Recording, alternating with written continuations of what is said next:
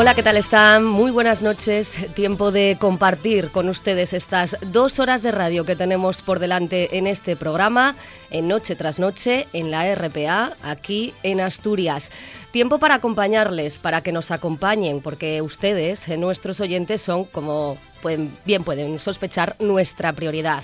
Y juntos queremos que disfruten de esta noche, de este tiempo que ahora comienza, y en el que vamos a hablar de muchos asuntos, de nuestro asturiano del día, de nuestra imagen, de la jornada, de la luna, de viajes, de turismo de cultura y también, como no, vamos a debatir pues lo que está pasando en el Principado. Vamos a analizar cuestiones de actualidad.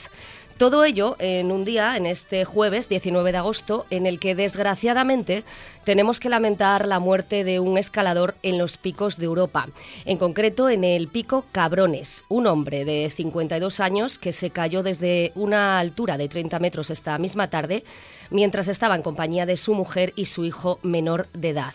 Triste noticia que nos lleva nuevamente a picos de Europa después de que este pasado martes celebrásemos esa feliz noticia, el rescate de esos dos montañeros cántabros que habían quedado allí en picos de Europa atrapados. De otro lado, del de la pandemia, pues los contagios se estabilizan. Salud ha notificado 94 eh, nuevos casos y dos fallecidos, fallecidas en este caso, en las últimas 24 horas. Y sigue llamando eh, a los jóvenes de entre 12 y 35 años sin esa pauta completa de vacunación y que hayan estado expuestos pues, a riesgos a realizarse un cribado, porque dice el Principado que hay una baja inscripción a esos cribados juveniles tras el caos de los botellones y eso es cuanto menos preocupante. Por eso también la Consejería de Salud ha anunciado hoy que solicitará al Consejo de Gobierno pues volver a prorrogar desde el próximo lunes y hasta 14 días más el cierre del interior del ocio nocturno, es decir, que hasta al menos el 6 de septiembre el interior de los bares de ocio nocturno va a seguir cerrado. Y también van a continuar las restricciones, la prohibición, en este caso, de vender bebidas alcohólicas en gasolineras y establecimientos minoristas entre las 10 de la noche y las 6 de la mañana. De otro lado, pues tenemos seis concejos asturianos que resisten sin un solo caso positivo en esta última ola y son Yermes y Tameza, Pesoz, Santo Adriano, Villanueva de Oscos, Illano y Ponga. 22 concejos en total en verde en el mapa de Asturias y en la transmisión de ese virus, de este virus. Así que estamos en la senda correcta, vamos bien, pero recuerden que no debemos bajar la guardia. Así que sigan protegiéndose porque cualquier mala decisión, cualquier mal comportamiento podría llevarnos a la casilla de salida. Pues con todo esto, vamos con este escenario, vamos a arrancar este programa cuando son las 9 y 3 minutos de la noche. Es momento de arrancar motores, no sin antes recibiendo el saludo de esa monstrua del sonido que es Lucía Menéndez, del sheriff de la producción que es César Inclán y el mío propio, de quien les habla, Patricia Rodríguez. Antes eh, voy a recordarles esas maneras que tienen pues de contactar con nosotros, porque quieran preguntarnos algo, porque tengan alguna duda, porque quieran hacernos una sugerencia, alguna propuesta. Tienen un número de teléfono fijo que es el 985 080 180 y también un número de móvil que es el 679 11 78 03 pueden bien llamarnos a ese teléfono fijo 985 080 180 o enviarnos pues un WhatsApp un audio, un mensaje de texto al 679 11 78 03. Y también tenemos nuestras redes sociales, nuestro Facebook que es Noche tras Noche Espacio RPA y nuestro Twitter arroba NTNRPA. ¿Qué les estamos preguntando hoy? Día Mundial, por cierto, de la fotografía, pues ¿cuál es su foto preferida? Aquella que recuerda con especial cariño, por algo en concreto, la que lleva siempre en la cartera. Anímense a contarnos que Silvia Muruais, por cierto, ya nos ha contado que ella en la cartera lleva una foto de su sobrino, un bebé que aparece en esa imagen gordito que está sonriendo con solo los dientitos de abajo, que son los únicos que tiene, y al que le apetecería seguir achuchando como cuando era bebé. Dice Silvia también que como foto icónica y que le produce multitud de emociones. Es una portada de National Geographic, es una niña afgana de 12 años con unos impresionantes ojos verdes y que ahora, en estos tiempos más que nunca, pues ponen los pelos de punta. César Inclán, muy buenas noches. ¿Qué tal, Patricia? Buenas noches. Es el momento ahora de saber eh, el asturiano o la asturiana de este jueves.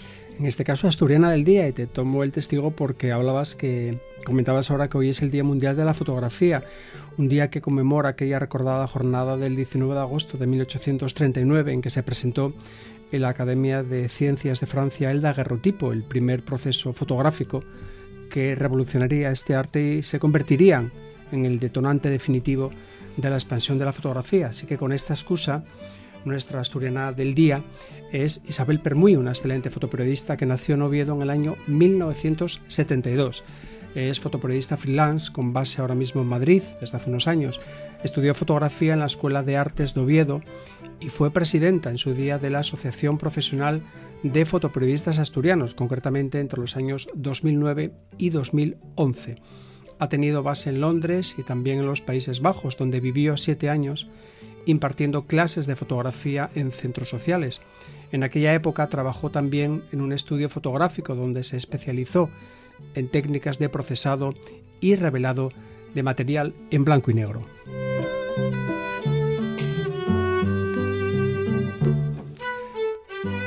Tras sus primeros años de formación, en el año 2002 dio el salto al fotoperiodismo.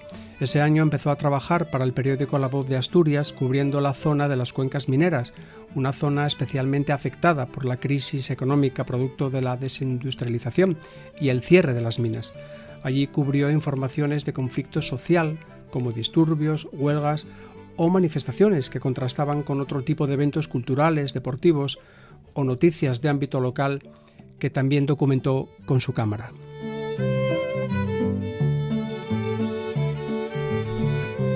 En el año 2011 se instala en Madrid y continúa su trabajo como fotoperiodista en el diario ABC, para el que trabaja en la actualidad y donde se ha especializado en retrato editorial. Ha sido fotógrafa también del Festival Internacional de Cine de Gijón, del sindicato UGT de la COE ya ha publicado su trabajo en revistas nacionales del Grupo Z como Tiempo Woman, del Grupo Planeta, del Grupo Prensa Ibérica y del Grupo Vocento, entre otros. En marzo del 2020 participa en un interesante proyecto colectivo COVID Foto Diaries en el proyecto Tiempo Detenido de Foto España y la Fundación ENAIR.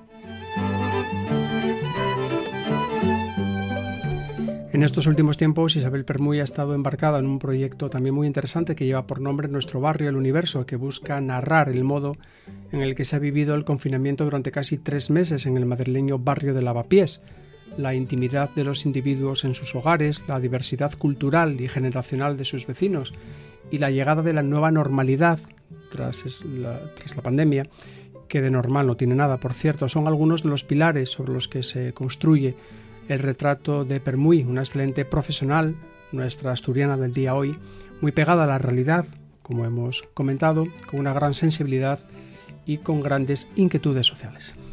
Bueno, pues muy apropiado, nuestra asturiana del día, en esta ocasión, Isabel Permuy, esa fotoperiodista asturiana a la que seguramente tenemos que pues, bueno, sumar eh, otros grandes fotoperiodistas que ha dado esta región. Podemos recordar ahora, por ejemplo, pues a, Javier Bauluz, a Manu Bravo, esos eh, únicos Pulitzer españoles, eh, hasta que este último año pues ya se lo ha llevado Morenati. Entonces, Manu Bravo Javier Bauluz, esos dos asturianos grandes de la fotografía, aunque hoy le hayamos dedicado nuestros minutos de asturiana del día, en este caso, a Isabel Permuy, y sin desmerecerlo para nada, por supuesto. En absoluto. Bueno, César, pues muchas gracias por esta asturiana del día. Continuamos, ¿no? Continuamos.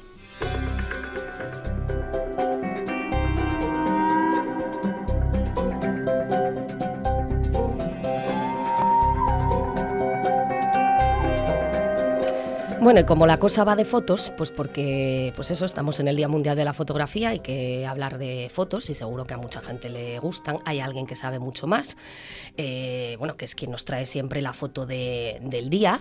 Eh, estos días pasados hemos estado yendo a picos de Europa, pero hoy creo que nos vamos a ir nada más y nada menos que al desierto del Kalahari. Pero mejor que nos lo cuente ahora José Ballina. Muy buenas noches. Hola, ¿qué tal? Buenas noches. ¿Qué tal, José? Buenas noches. Bueno, pues estás en un día que te va, que ni pintado, ¿eh? Pero bueno. Pero bueno, supongo que para, para ti y para vosotros este siempre, siempre es un día, ¿no? Es el, es el mismo día siempre porque, eh. pues eso, vuestra pasión es esa, ¿no? La fotografía y al final no es solo, no se trata solo de un día. Sí, aunque sea el reconocimiento del Día Internacional o Mundial de, pues los que estamos inmersos en este mundo realmente es el día a día lo que lo que nos lleva a intentar superarnos cada cada uno de esos días y conseguir esa foto eh, impactante e imposible esa foto que, que marque huella ¿no? en, en quien la vea claro bueno, y hoy, bueno, ya dije que nos, ya adelanté que nos íbamos a ir al desierto del Kalahari, sí. pero descríbenos tú qué se ve ahí, que yo, bueno, ya estamos viendo, pero para quien a lo mejor no haya entrado todavía en las redes a ver la foto, cuéntanos, José, qué es lo que estamos viendo en esa instantánea. Bueno, pues eh, así a bote pronto, lo primero que se ve es una pequeña gacela dando un salto eh, está en el aire y, vigilada y acosada y, a punto de ser capturada y comida por dos, eh, dos guepardos que están corriendo detrás de ella. Eh, así sin más sería la, la, foto, ¿no? Luego, bueno, hablando ya de, de otras cosas, por ejemplo, de la composición de la misma, vemos que, bueno, la fotografía es de Brigena Barnard, que es una fotógrafa sudafricana, eh, tiene cientos de, fotos de, naturaleza, de animales de, la zona y esta en concreto pues es una de, las que más le deben de gustar porque en sus redes sociales es la que tiene como fotos de perfil en, casi todas ellas. Y tiene miles de fotos a cada cual mejor o sea que esta yo creo que es ese momento único que hoy, hoy que en el Día Mundial de la Fotografía eh, sale en todas partes que ser fotógrafo no significa solo tener una cámara y disparar, sino que hay que contar una historia, captar un instante irrepetible y trasladarlo al espectador, pues esta imagen cumple todos esos requisitos ¿no? de, ser fotógrafo y de los buenos, como es el caso de Brigena.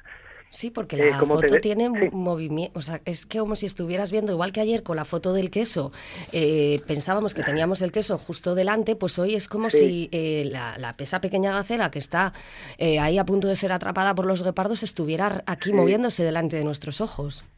Sí, la verdad es que es un cambio total y completo respecto a lo de ayer, ¿no? Ayer era una foto que, que, llevaba como a la calma, que te dejaba un espíritu así muy tranquilo y hoy, sin embargo, estamos viendo esta escena en la que, como bien dices, la gacela está en el aire, el guepardo que va detrás de ella pues está también casi con sus cuatro patas en el aire y el que tiene a su, a su izquierda pues bueno, está mirándola y con la zarpa que está a punto de salir del suelo hacia ella, ¿no?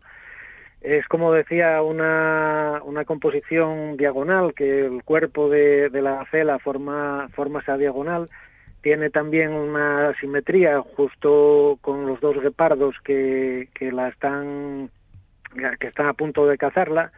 Y luego pues sí la verdad es que está hecha estuve consultando los datos de la foto y está hecha con una velocidad de obturación de un de cuatro mil milésimas de o sea cuatro cuatro uno cuatro mil de segundo con lo cual la, la velocidad que llevaban ellos en su carrera, el, el guepardo, sabéis que llega casi a los 90 kilómetros por hora cuando va a máxima velocidad, o sea que para detener ese movimiento se necesita una velocidad de obturación muy grande y luego está hecha con un gran teleobjetivo, con un 500 milímetros que lo que hace, eh, bueno, aparte de permitirte evidentemente estar a una distancia considerable de, de la acción, lo que hace es empastar mucho los planos, porque aquí sí vemos que, que, la gacela parece que está en el mismo plano que los dos guepardos, mientras que está hay, una diferencia considerable, el de atrás eh, seguramente va corriendo a unos cuantos metros detrás de ella, y el que está ah, parece que junto a ella a la izquierda pues evidentemente está bastante más atrás también que, ella. Ella da el salto hacia adelante para intentar escapar de, de estos dos eh, en realidad eran tres. Lo que pasa que bueno a la hora de, encuadrar la fotografía pues eh, supongo que este encuadre sería el que más le gustó a, a Britgena y eliminó al tercero de ellos. Eh, es, es, bueno, es la fotografía de, de naturaleza requiere mucha paciencia, requiere un conocimiento de, de, lo que se va a fotografiar. Aquí llevaba eh, cinco días en, espera de poder eh, capturar alguna imagen de, de, los guepardos y de las gacelas y durante esos cinco días observó que este grupo de guepardos tenían una duna donde se ocultaban especialmente y desde la que vigilaban el paso de, de las gacelas. Entonces el día que consiguió la imagen estuvo ya desde, desde antes de amanecer eh, oculta esperando que se, se, pudiera producir uno de estos momentos y solo gracias a, a, esa paciencia de estar en un sitio inmóvil sin poder hmm. nada ni emitir un ruido ni hablar ni hacer nada consiguió que llegase el momento y, y poder captarlo ¿no? con, con, la maestría que demuestra la, sí. en la imagen mereció la pena esa, mereció la pena esa espera ¿no? Perdona, te, no te oía. Que mereció la pena la espera, José. Sí, evidentemente, evidentemente, porque es una foto que ganó numerosos premios eh, internacionales de, de naturaleza y, y, vamos, que se publicó en National Geographic también, o sea que sí que mereció la pena estar cinco días ahí al acecho. Acechando también ella. Impresionante sí, sí, trabajo, ¿eh? la verdad es que, que, es que la espera, eh, si el resultado es este, lo que pasa que, claro, lo que dice José, hay que estar ahí quieto, parado, sin moverse, en silencio, horas sí. y horas, hasta conseguir, claro, esta maravilla. Lo que pasa que esas cosas pues se consiguen, pues claro, así, con muchísima paciencia. Sí, y sobre todo eso, conociendo, conociendo las, eh, digamos, los, las rutinas de los animales, y, y, sobre todo eso, tener mucha paciencia. Una cosa que destaca también en esta fotografía son las miradas de los tres. Eh, vemos la mirada de, de, la gacela que está con, con, las orejas alzadas también, una mirada hacia adelante, como viéndolas venir, ¿no? Dice, ay, madre mía, que meca, que viene encima, ¿no? sí, el guepardo que va corriendo de atrás tiene la mirada fija en, en sus, en sus, eh, vayas, en las patas traseras de, de la, de la gacela, uh -huh. que seguro que fue el que le dio el golpe para desequilibrarla, porque de, decía, lo comentaba la fotógrafa, que uno de los tres guepardos era el que la apartó del, del, resto de la manada, otro fue el que la derribó y otro fue el que la mató. Y son unas miradas también que, que, te, que te impactan, ¿no? Miras y, y te, te, te, te, llevan tu mirada, tu propia mirada hacia su, a los ojos de los tres. Impresionante foto, no se la pueden perder en nuestras redes sociales, en las redes sociales de José Ballina, nuestro fotoperiodista colaborador habitual de esta casa, en, la, en el Facebook de Noche tras Noche. Mírenla porque es para contemplarla. José, ya que estamos en este día eh, y por ya hacerte la última pregunta fuera de sí. la foto que nos has traído hoy, sí, ¿cómo sí. ha evolucionado este vuestro mundo, el mundo de la fotografía? Pues ponte desde Uf. que tú empezaste. Pues eh, no se parece absolutamente en nada. Yo comencé en 1983 a hacer fotos de la mano de, de José Vélez, de mi maestro y mi mentor en, el mundo de la fotografía. Yo soy geógrafo, no, no había estudiado fotografía, pero bueno, eh, un día fui a pedir trabajo y tuve la suerte de dar con él y me, me estuvo dando primero muchos consejos, muchas le llevaba fotos y demás y luego al final eh, fue el, que me dio la oportunidad de entrar como fotógrafo en la hoja del lunes y posteriormente sería José Ávila el que me llevó a la boda Asturias, eh, donde estuve 29 años trabajando. Ahora estoy en el comercio, afortunadamente voy, voy llevándolo de un lado a otro. Cuando empecé con tanto con Vélez como en la boda Asturias estábamos en, en, la, en la fotografía analógica todavía. todavía eran las cámaras, casi todas ellas eran mecánicas, y, y, la fotografía pues era a base de carretes de fotos que teníamos que revelar primero el carrete y luego eh, hacer la copia en el papel, también revelándolo nosotros, ¿no? Hasta el 2001 que empezaron a entrar en nuestro mundo del, del, del fotoperiodismo aquí en Asturias las cámaras digitales, eh, era eso, era, vamos, habría multitud de anécdotas de contarte, porque claro, el, los revelados tenías que tener los líquidos a una temperatura precisa, controlar el tiempo de revelado tanto del negativo, el tiempo de fijación, luego secarlo, luego hacer el, el mismo proceso con, el, con la copia en papel. Y no tenías eh, opción de hacerlo en muchos sitios. Entonces, recuerdo, pues, por ejemplo, un viaje que hice a Madrid, de, los muchos que hacíamos de aquella época, que era cuando, cuando empezó Carrete como entrenador del Real Oviedo y jugaba el Oviedo con el Rayo Vallecano. Entonces nos mandaron a Joaquín Manasé, que era el jefe de deportes, y a mí eh, a cubrir aquel partido, pero claro, fuimos el día anterior. Mm. Eh, dormimos en Madrid, el partido recuerdo que era por la mañana, gracias a Dios, estuvimos como media hora en el partido nada más, había que hacer fotos a todo lo que se movía con la cosa de que tenías carretes como mucho de 36 fotos, entonces tirabas, ibas mirando a ver eh, cuando ibas llegando al final, no vaya a ser que te pillas un penalti o una jugada polémica que tenías que captar, cambiar el carrete y demás. Estuvimos media hora en el partido y salimos eh, escopetados, camino de Oviedo para llegar al periódico a revelar y tal.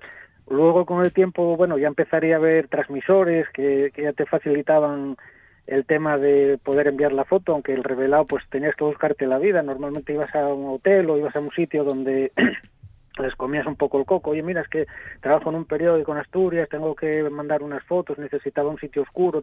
Y bueno, siempre se enrollaban, te dejaban en un baño, en un sitio que donde podías revelar de, de aquella manera, ¿no? Los, los, los vamos, el negativo y luego a través del transmisor pues podías enviar. Eh, recuerdo un viaje que me tocó hacer una vez también, el, más lejano que me tocó en el periódico a Boston, pero hubo compañeros que con los diversos presidentes asturianos pues viajaban en, sus viajes también con, con, ellos, ¿no? Y de aquellas ya, ya, era negativo de color, porque primero era solo blanco y negro, ¿no? Luego ya empezamos los periódicos a hacer eh, fotos en, en, color. Y entonces teníamos un transmisor, un Lifax, que era un maletín como esos de las películas de, de espías, metálico, que lo abrías y, tenías vamos un, todo un aparataje donde metías el negativo y empezaba a transmitir. Eh, conectado vía telefónica. El problema era que te transmitía cada uno de los colores eh, por separado. Entonces tardabas como siete minutos en transmitir cada color y a cualquier fallo mínimo que hubiera en la conexión tenías que empezar de nuevo. Entonces, para transmitir una foto igual te echabas dos o tres horas. Madre mía. Porque primero estabas y te fallaba un color. Claro. Ahora ya con, con todos los avances modernos, pues bueno, esto son las batallitas del abuelo, ¿no? la edad no perdona y la experiencia tampoco. Ahora estás haciendo una foto con el teléfono y la estás transmitiendo directamente, bien vía redes sociales o a través de, de wifi lo pasas del teléfono a, a un portátil y lo, lo, estás enviando del portátil y demás. Todo ello, pues bueno, no tiene nada que ver con aquellos principios, ¿no? Tiene sus inconvenientes también ahora y sus problemas y sus cosas, pero la facilidad que te da de ir a un sitio lejano, poder transmitir las fotos casi desde cualquier sitio, desde el punto mismo donde estés. Es una ventaja. Sí. Bueno, en cualquier caso tenemos para hablar contigo, pues para dedicar un programa entero a, este mundo, ¿eh, José? Pero con cualquiera de mis compañeros. bueno, bueno, pues pues nada, hacemos un día una tertulia así con todos y nos contáis vuestras experiencias. En cualquier caso, ahora te vamos a dejar descansar hasta el martes que viene. Así que mira si vas a tener tiempo a pensar las fotos eh, del día que nos, de los próximos días que nos vas a que nos vas a traer. Eh, intenta, sí, bueno, tienes días, así que intentaré buscar fotos guapas que, que pues bueno, sigan creando, como decíamos ayer, afición entre nuestros oyentes, ¿no? Seguro que sí. Quería, Dime. Sí quería decir que, bueno, habéis hecho una descripción perfecta de Isabel Permuy, con la que tuve el gusto de trabajar en la Boda Asturias y que muy merecido ese, ese esa distinción que le habéis dado hoy, ¿no? Como asturiano del día. Pues muy bien. César. Pues nada, que muchas gracias a, José Ballina, porque de alguna forma yo creo que se ve muy eh, en representación de todos los fotoperiodistas asturianos, que los hay muchos y muy buenos, José. Bueno, pues tú, claro. Sí. perdona, hablabais el otro, hablabais de, de, nuestros premios Pulitzer, que bueno, digamos que son la punta de lanza de todo el, el, gran elenco de, de, grandes fotoperiodistas que hay aquí en Asturias. Y el otro día tuve el gusto de estar trabajando con los dos juntos en la fosa del Reyán y uf, ah, la verdad es que aquello era de estar junto a ellos dos era como un sumum ¿no? de, de la fotografía, eso que son amigos ya de Javier desde hace mucho más tiempo y, y Manu desde hace ya unos cuantos años pero estar con, junto a dos, dos fotoperiodistas con el premio Pulitzer ganado, la verdad que impresionaba, aparte de, de, conocerlos, ¿no? Bueno, pues invítales cuando quieras a que vengan y ahora, como decimos, te dejamos descansar hasta el martes que viene y que pases muy buen fin de semana, ¿vale? Muchas gracias, igualmente. Gracias, José. Venga, hasta luego, José.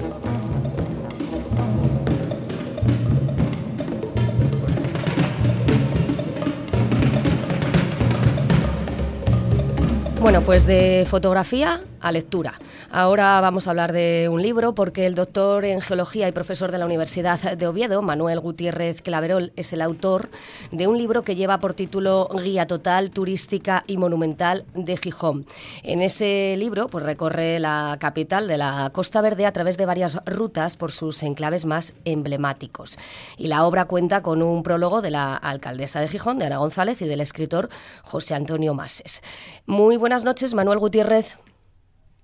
Eh, buenas noches. Bueno, cuéntenos un poquito, eh, ¿cuál es la base de este libro? ¿Qué nos podemos encontrar aparte de recorrer eh, esas rutas emblemáticas de Gijón?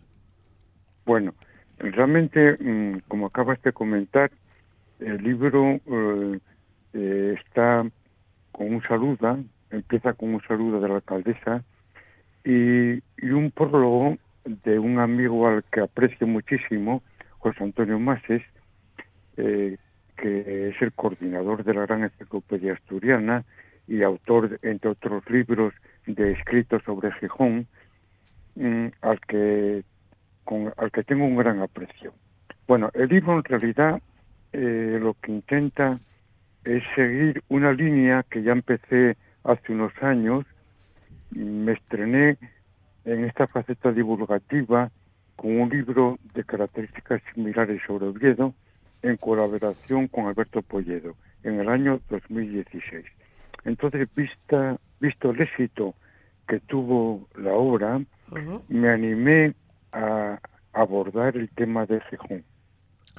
Teniendo en cuenta que Gijón representa un núcleo urbano eh, importante, de mayor población regional, y, el cuarto en habitantes con el que cuenta Asturias. Por ir por partes, Manuel, el, libro de alguna forma repasa las joyas de Gijón, esos enclaves emblemáticos que comentaba mi compañera antes, que obviamente son muchos, y está estructurado esta guía en, en, cinco, en cinco itinerarios, ¿verdad? Justo. Tiene, eh, está eh, estructurado en cinco itinerarios que tiene cuatro anexos también y diversa información sobre gastronomía y otros servicios de vida. Parte de, las rutas que se describen, como no podía ser de otra manera, se centran en conocer y deleitarse en esta zona costera, teniendo siempre a la vista al mar. Mm, es evidente que Gijón, una ciudad con categoría histórica de viña, de villa, perdón, mm, lo que domina es lo marino, es decir, lo marino señorea sobre el resto eh, que, que, tiene, ¿no? Esto significa que no haya que desdeñar su variopinta riqueza histórica y cultural como se intenta demostrar en la, en la guía. Esta, mm, lo que es la ciudad de Gijón, el concejo de Gijón, en realidad, Manuel, es un lugar de, disfrute continuo, podríamos decir, ¿no? Y muchas de las zonas del entorno rural gijonés son todavía muy desconocidas, ¿no? Para gran parte del público. Eh, bueno, yo tuve la, suerte, tuve la suerte de hace unos años de patear la totalidad del concejo de Gijón con vistas a investigar sus riquezas geológicas que recogí en un libro titulado El subsuelo de Gijón, publiqué en el año 2002.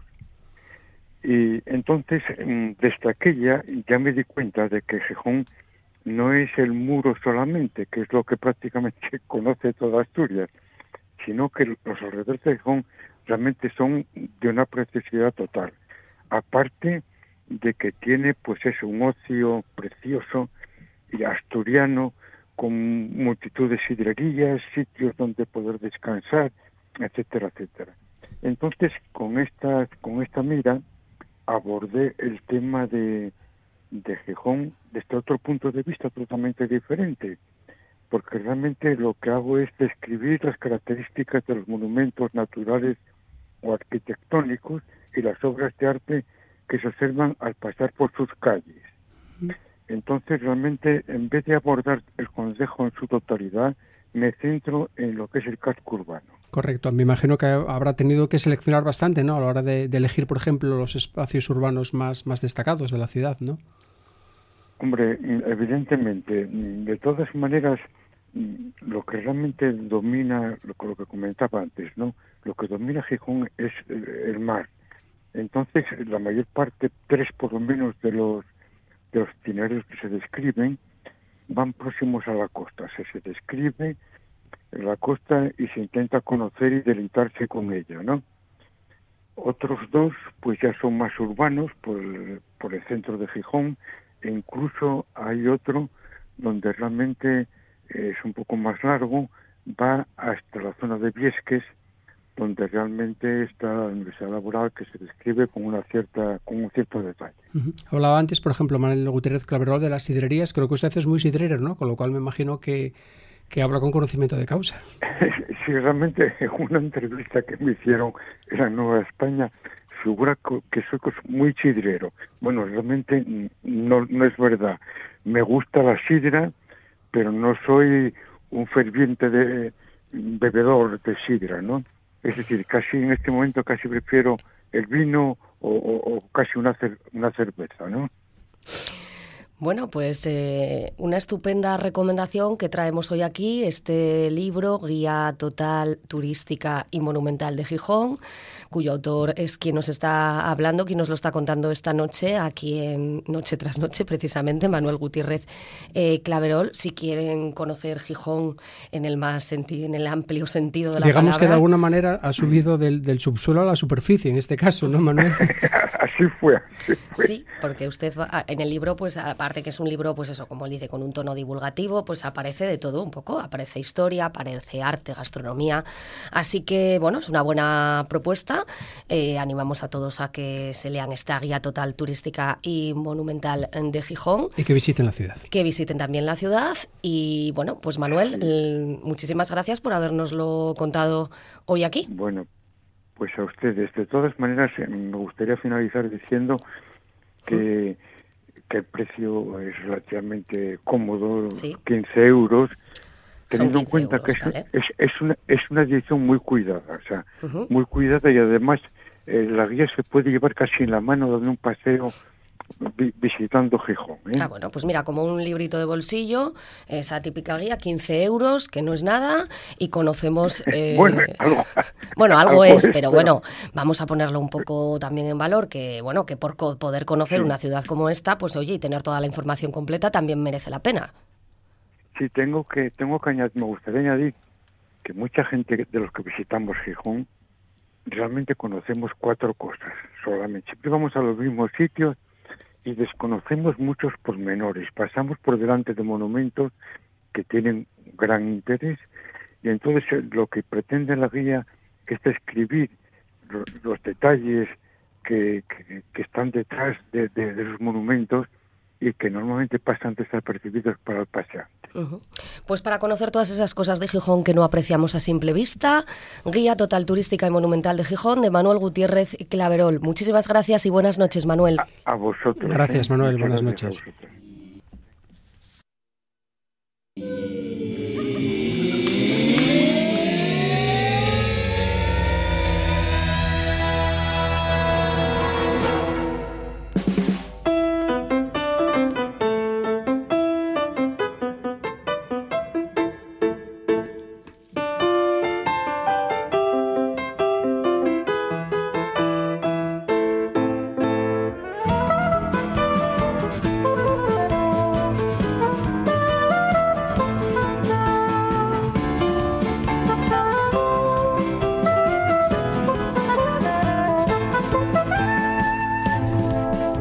De fotos, de libros, y en este caso de Gijón, nos vamos a ir ahora hasta la Luna.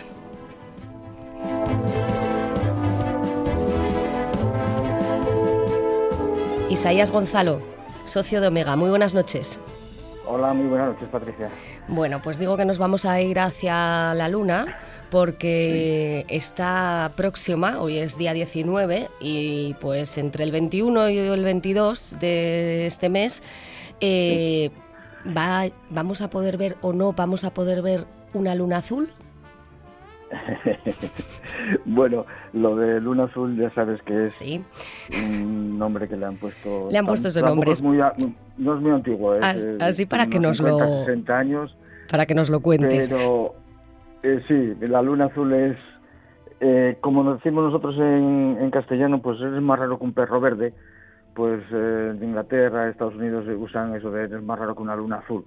Pero se, se refiere a la luna azul cuando hay dos lunas llenas en el mismo mes, dos lunas llenas en el mismo mes, la segunda es la luna azul. Y cuando se produce cuatro lunas llenas en una estación, la, tercera es la luna azul. Entonces el día 22 de, agosto, que es el, domingo, a las 2 de la tarde será la luna llena, porque la luna llena es un instante. Eh, y será la luna azul de, esa temporada. Es el momento en el que va a estar cerca de sus dos planetas, en este caso de Júpiter y de Saturno, ¿verdad? Y de Saturno, va a estar, sí, en el cielo estos días. Eh, hoy ya está muy cerca de Saturno, si tuviésemos el cielo un poco más despejado podríamos verla. Mañana, mañana la observaremos entre Saturno y Júpiter y el sábado y el domingo ya se irá acercando más a Júpiter. El, el sábado de noche la veremos al lado de Júpiter.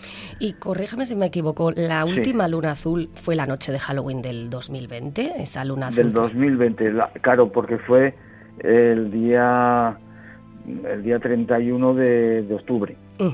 Bueno, que no se crean ustedes que esas lunas llenas, como la mayoría de las lunas azules, solo es azul precisamente por el nombre, nos lo está explicando muy bien Isaías. Por el nombre, por el nombre, pero es, es por esto, de que parece que es más escasa de lo que realmente es, porque bueno, las lunas azules mensuales, pues cada dos años y medio, tres años, se da, y, las lunas eh, de estas de, estación o estacionales, lunas azules estacionales, pues eh, cada 19 años hay un periodo de, de siete, o sea que bueno, hay, hay que repartir las lunas. Eh, esto es porque el calendario, nuestro calendario es solar, eh, contamos un año en, lo que tarda la Tierra en dar la vuelta alrededor del Sol. Y el calendario lunar se diferencian en 11 días, entonces 11 días, 11 días se van acumulando, cada tres años eh, da para una luna más. Son eh, raras, ¿verdad, Isaías? Estas lunas son, raras, ¿verdad? Pero no son, no son llenas necesariamente, ¿no? sí, han de ser llenas, claro, porque también podrían ser nuevas, una manera de contar las lunas nuevas también, dos lunas nuevas en un mes también es una cosa que no se suele dar, pero también se puede dar por matemáticas. Esto es una cuestión de matemáticas. Como el periodo de la Luna y el del Sol eh, se difieren en 11 eh, días al año, cada 235 meses eh, coincide de que hay el calendario completamente repetido. Claro. Y, y con la Luna incluida. Entonces hay que ir buscando los mínimos los mismos múltiplos para, para sacar los, las coincidencias, las coincidencias. A los astrónomos les gusta eh, hacer eh, números y ahora con los ordenadores que es un momento de hacerlos, pues van sacando tablas y cada poco pues nos dan una efemérides de esta que mm, a mí me gusta en el sentido de que si haces que la gente se interese o mire hacia la luna, pues bueno, eso hemos avanzado, porque nosotros lo que nos gusta es divulgar la ciencia, el conocimiento que tenemos de la luna y demás. Esta luna de agosto pues eh, normalmente la luna tarda como 50, 54 minutos en salir cada día, más tarde. Cada día sale 50 minutos más tarde. Pero en, agosto y esta de agosto, que ya es a finales, que está cerca de del equinoccio de septiembre y la, de septiembre, que es eh, Harvest Moon, la luna de la cosecha, salen cada 25 minutos o una cosa así, salen mucho antes, debido a la inclinación de nuestras órbitas y demás, salen antes y es por lo que se llama Harvest Moon porque da tiempo al salir primero a alargar los días de cosecha. Con la luz de la luna, pues alarga un poco las labores en el campo y demás. Eh, era esto lo que traía el, nombre de Harvest Moon.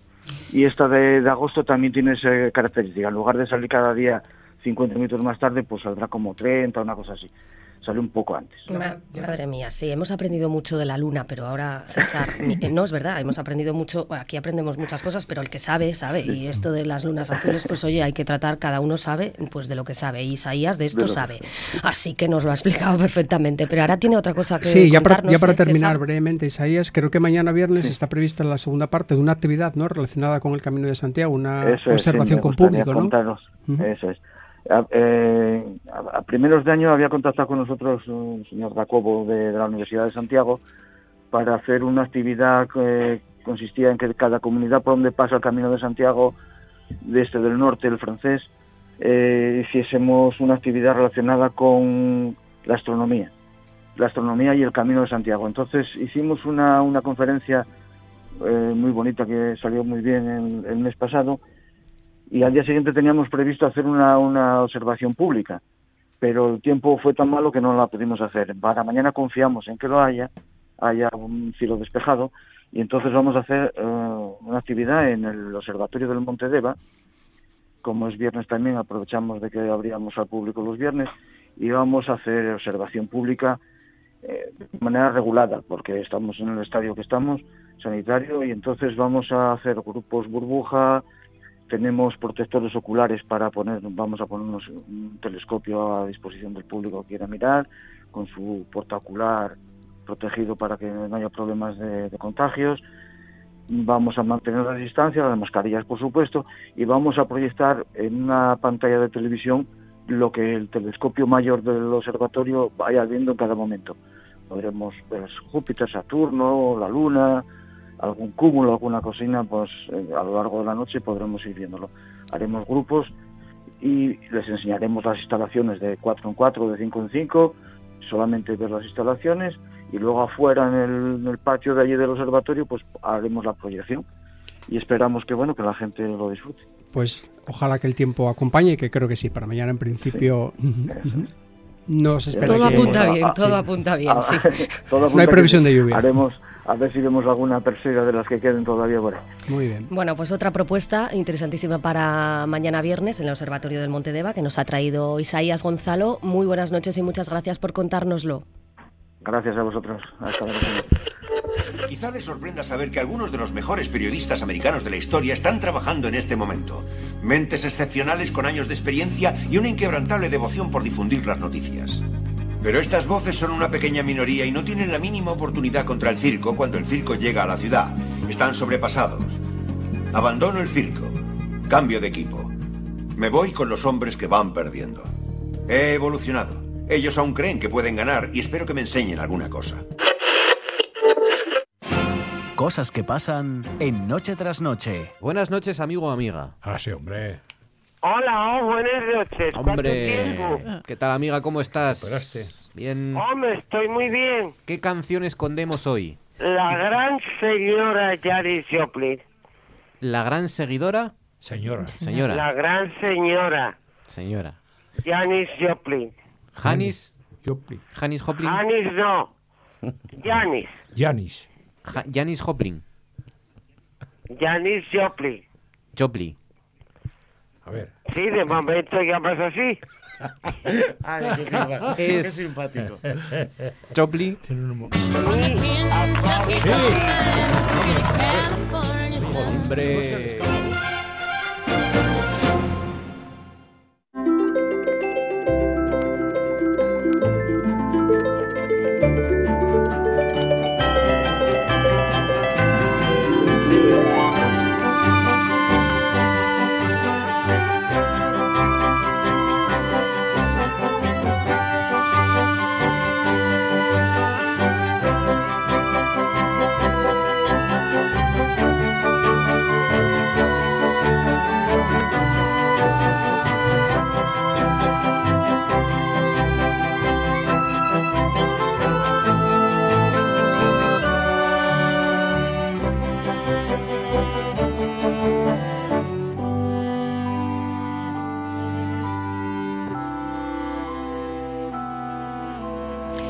Bueno, pues aquí seguimos en RPA, en noche tras noche.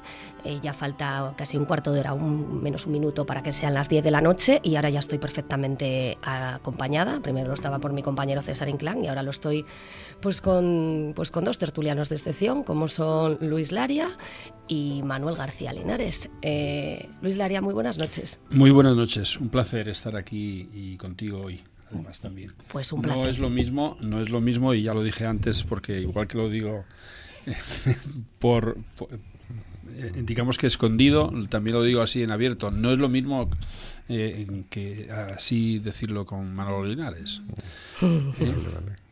Manolo, buenas noches. ¿Qué te ha parecido esa entrada? No, este, bueno, desde que le dimos el chosco de oro en Abelgas, no hace más que eh, hacerlo as, pero no sé qué está buscando. Debe estar buscando otro reconocimiento. Me debes una comida, a ver cuándo lo pagas. ¿Ves? No te digo yo. Uh, cuidado porque empieza fuerte, ¿eh? Este, no, fuerte. No, Además este, Luis llega con fuerza hoy. Este no se conforma con un bocadillo. O sea bueno, me encanta porque por lo menos os veo, venís animados, con humor, a pesar de ¿eh? este verano tan mágico que estamos teniendo aquí en Asturias. Pero bueno, que hay mucha gente que está encantada, así que yo ya no voy a decir nada por si acaso. ¿Cómo ha ido el día? A ver, Luis, por ejemplo? Pues bien, eh, en la tónica de costumbre que tenemos durante todo este mes de agosto, que es regular en cuanto a lo que es climatológicamente hablando, pero muchísima gente. Eh, Asturias está en, en, un momento, yo creo que de los más importantes en cuanto a captación turística.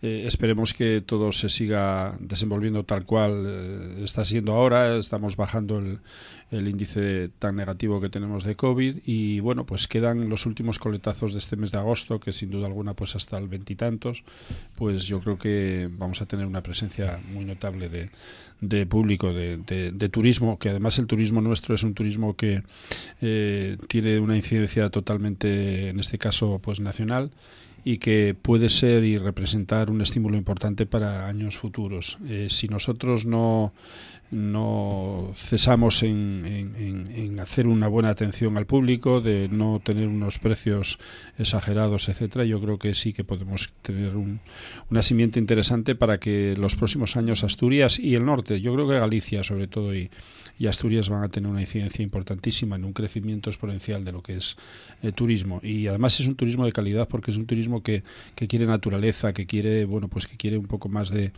digamos que de, de, de gastronomía, que busca también cultura y bueno, pues a veces este tipo de turismo pues eh, marcha de, de, zonas donde está muy masificado ese turismo, sobre todo con la condición que tenemos ahora del COVID, ¿no? Pues el área mediterránea o incluso uh -huh. en los propios archipiélagos. Bueno, a tope, eso es lo que hay que hacer, seguir y con ese buen turismo. Eh, Manuel, ¿cómo ha sido tu día? Que yo sé que ayer has estado en un sitio como el Anchibao, sí. eh, en salas, pero no precisamente de turismo no, y no sí, por nada no, pues mira, se lo decía hace un momento Luis, es una persona entrañable, un gran embajador de Asturias ¿eh? y, y, con 63 años, o sea que realmente sí. esto, esto es, es duro y ahora me entero de otra persona que está mal, o sea que esto es el, el, pan nuestro de cada día. Y hay una cosa cierta, esto eh, entre el COVID el cáncer, el, eh, es que estamos en, en, en, una era que realmente mmm, hay un malfario, no sé, que está, la muerte te rodea por todos los lados, es una cosa. Ahora, yo tengo un amigo empresario que dice que mmm, para superar todo esto hay que reírse eh, mucho, hay que reírse mucho de uno mismo incluso y tal. Y es verdad que es una alegría ver, como dice Luis, el tema de, de los movimientos turísticos aquí, gracias a eso que llamamos mal tiempo. No, este es un tiempo ideal porque además nos, nos están empujando la gente aquí sí, sí. a borbotones porque realmente los otros se están asando. O sea que sí, sí, los otros, es, es, los, los, que estén por ahí se están asando, pero. Pero, aquí, pero no, pero, pero, pero, es que los que del sur están subiendo todos para que busquen claro, un poco de claro, fresco. porque buscan y, eso, sí. Y encantados y tal. Ahora, eh, la otra parte, la de la naturaleza, a mí me da mucha pena, Luis. ¿Qué quieres que te diga? Nos ayuda precisamente eh, los orvallos estos que salen por la mañana, que humedece tal, para evitar incendios. Pero aquí el día que la chispa salte, como venga el otoño, es el negro aquí, eh, como venga un poco, un poco seco, arde Asturias, porque es que esto da pena verlo. Y luego hay una cosa cierta, es que yo recuerdo eh, de crío en el río, te bañabas, bebías el agua del río, el agua del río no se puede tocar, no ves una trucha, no ves nada. No sé, eso, eso eh, cuanto más hablamos de proteger la naturaleza, yo creo que peor se, puede. Se puede no, pero tenemos una naturaleza que no la merecemos porque incluso así no, claro que no todavía merecemos, sobre todo, cierto tirón. Y está claro que efectivamente lo que tú dices, Sobre llega el otoño y vamos a tener incendios Sí. a patadas. Claro. El estiaje que tienen los ríos eh, y la contaminación que tienen, desde purines hasta pues todo lo que son los Mm. desechos que poco a poco van llevando. Y, y después la eutrofización que está generándose en muchos cauces, por ejemplo, sobre todo bajos, está haciendo que efectivamente las truchas yo ya no sé dónde están. Claro. Eh, realmente también hay un problema añadido, porque es que los ríos eh, antes tenían tierras de laboreo en los eh, alrededores, tenían, se limpiaban los ríos, se limpiaba, limpia, sí, sí, eh, no tenían sombra, ahora los ríos tienen todo, están llenos de sombra, matorral y no da absolutamente nada, porque donde no hay sol no hay vida. Claro.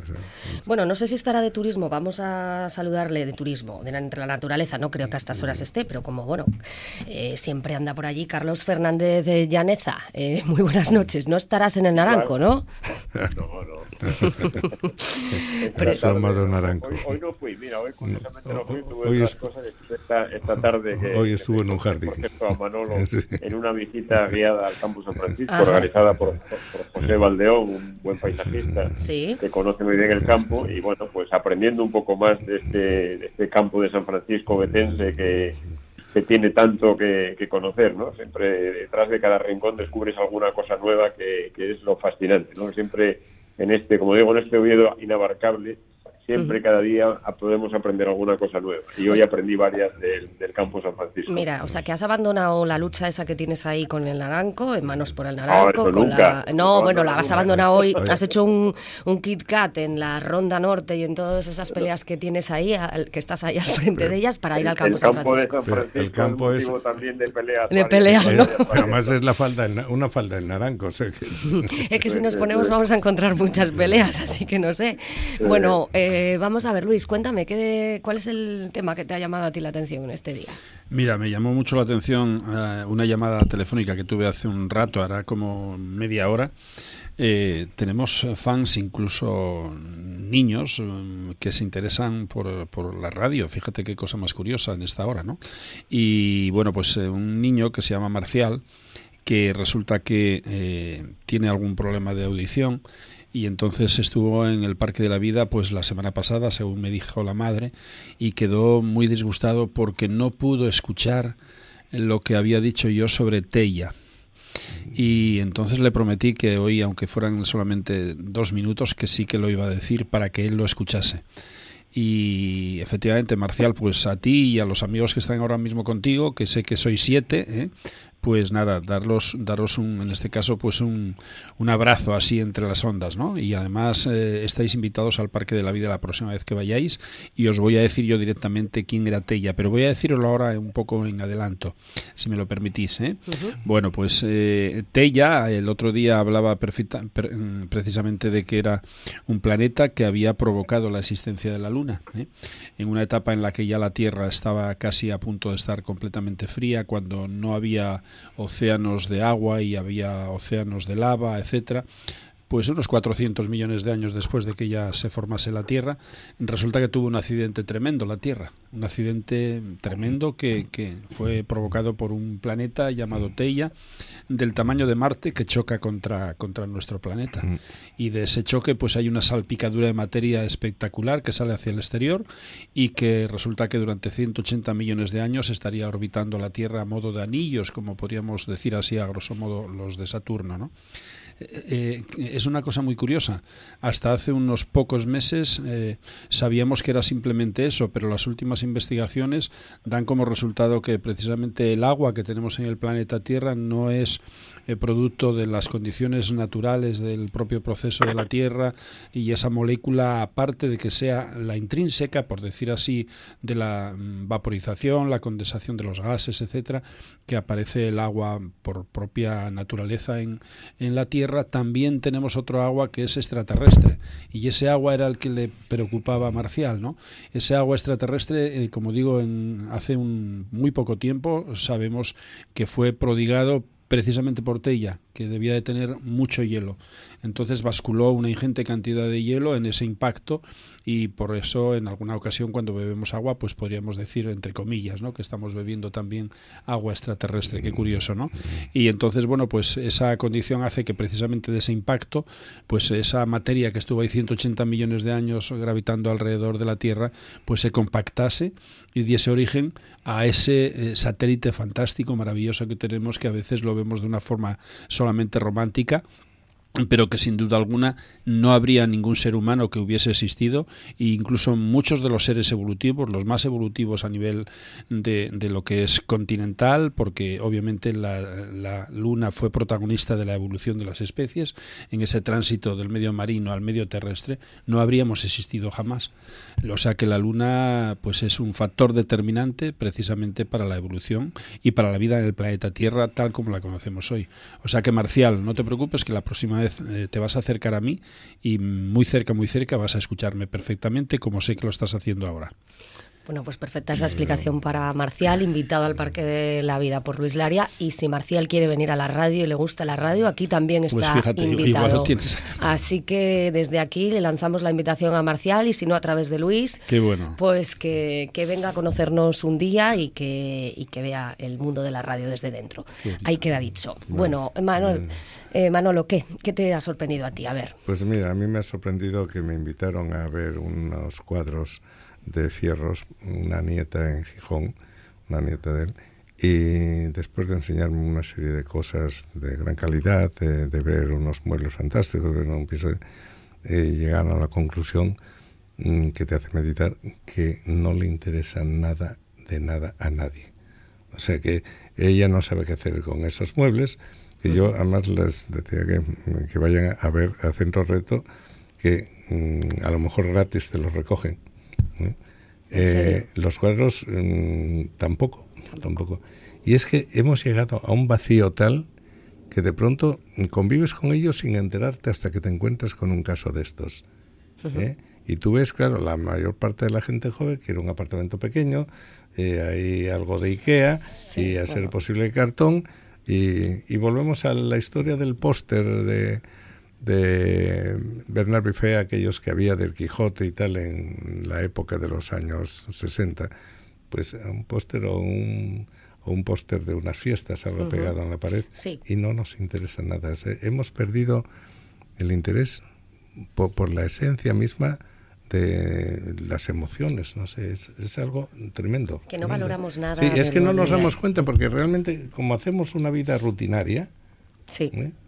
Y mecánica, y yo creo que nos estamos convirtiendo un poco en, en robots, o sea, necesitamos a lo mejor un golpe de otro tella para, para que nos despertemos. Pero lo curioso es que, por ejemplo, esos muebles de los que tú estás hablando a lo mejor tienen muchísimos años, fueron muebles que seguían Claro, no, siendo son, históricos, todavía. son históricos y además en una cama me dijo quién, eh, quién había fallecido en la cama esa, eh, personajes y tal. Pero son, eso- son eso- de museo, pero, pero es que ni los museos, bueno, vamos a ver, aquí eh, generalmente tú te encontrarás con gente por la calle, en donde teniendo un museo de lujo como es el de Bellas Artes en, en Oviedo, el Museo de Asturias, eh, más, más, más precioso, que no tiene que envidiar a ningún otro museo, la gente va por la calle y te pregunta dónde queda la gascona, pero, pero Sí, sí, bueno, sí. pero, pero, pero- pero- pero yo creo que es que no está tampoco promocionada, incluso en los hoteles o en las casas particulares debían de orientar a la gente un poco hacia los lugares. No, pero es que hoy estamos acostumbrados a que incluso los muebles eh, la gente se cansa de No, verlos pero a los digo los cuatro muebles, o cinco digo- años digo y los los, tira. Digo los cuadros Claro. igual, ¿eh? O sea, que es, y los libros, ya de los libros sabes tú mucho, o sea que es... o sea, que Yo tendré del orden ahora mismo más Sí. de 50.000 libros Se- allí. te voy a decir para qué se están usando.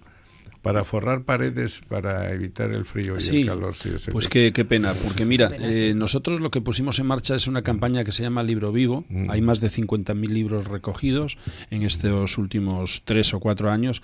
¿Recuerdas que una vez, incluso cuando salíamos de Sí, los sí, otros sí. estudios de la RPA, pues allí cerca de la Obetense, en- en- en- incluso en los contenedores que estaban a veces Ahí llenos. los veis, ¿no? Sí, sí. Sí. Y, y entonces se hizo una campaña que se llama El Libro Vivo, que además ahora ya tenemos la suerte de tener seis pueblos, seis pueblos que las pequeñas asociaciones de vecinos, estamos hablando de pueblos muy pequeños, pues que tienen biblioteca propia.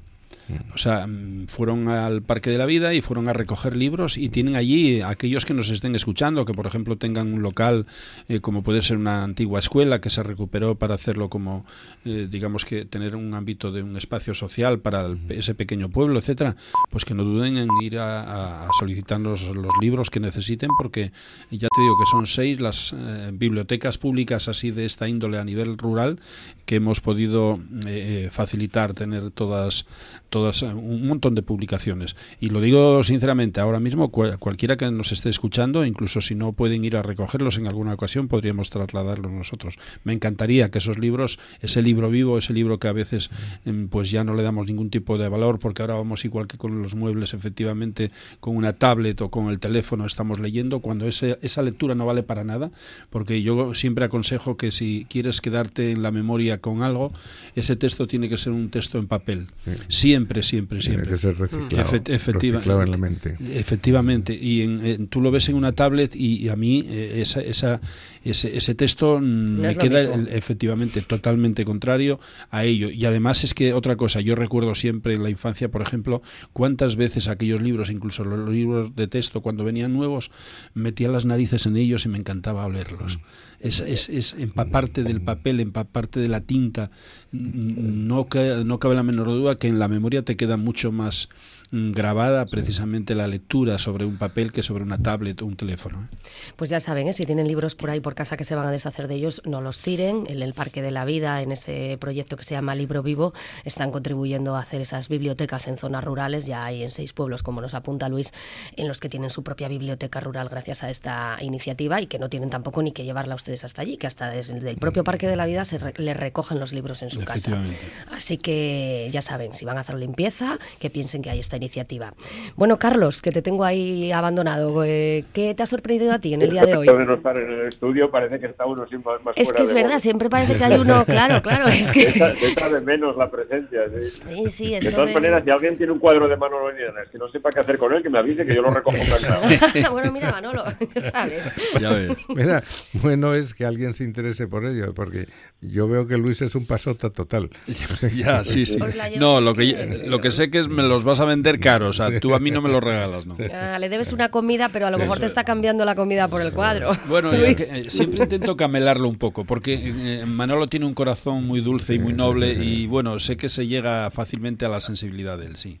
Cada día- Lo voy a intentar, no lo, que decía lo que decías Luis de- del, del gran poder evocador de los olores por lo menos para mí Ah, que sí, ¿eh? yo cuando, cuando huelo hierba segada Ah, también. me retrotraigo a mi infancia al Prado de la fiesta donde Sí, la fiesta sí, en agosto en el efectivamente. barrio cuando segaban antes de venir los barraquistas y es que no lo puedo evitar Cierto, cualquier Prado cierto. huela, me, me retrotraigo a eso Eso es. y huelo humo me recuerdo las hogueras que hacíamos de niños Oye. Eh, si huelo leche hirviendo, que ya no se huele nunca, me veo en mi casa cuando poníamos en el hervidor la leche, ¿no? Qué y los bueno. libros, cuando veo un libro nuevo, tengo la, la manía de meter la nariz en el libro, Sí, sí, porque sí, me recuerdan los libros del colegio. Es cierto, es, Es que- cierto, y lo hago cierto. todavía. me hacía gracia cuando lo hacías ahora porque me veía haciéndolo incluso. ¿no? Pero ¿sabes qué pasa, Carlos? El, el poder evocador de los olores, la fuerza que tiene, la vigencia que mantiene y la viveza que, que te da, ¿no? Y cómo tiene esa capacidad de trasladarte a un momento concreto de tu vida. Y cómo somos niños, de- después recordando de nuevo, ¿eh?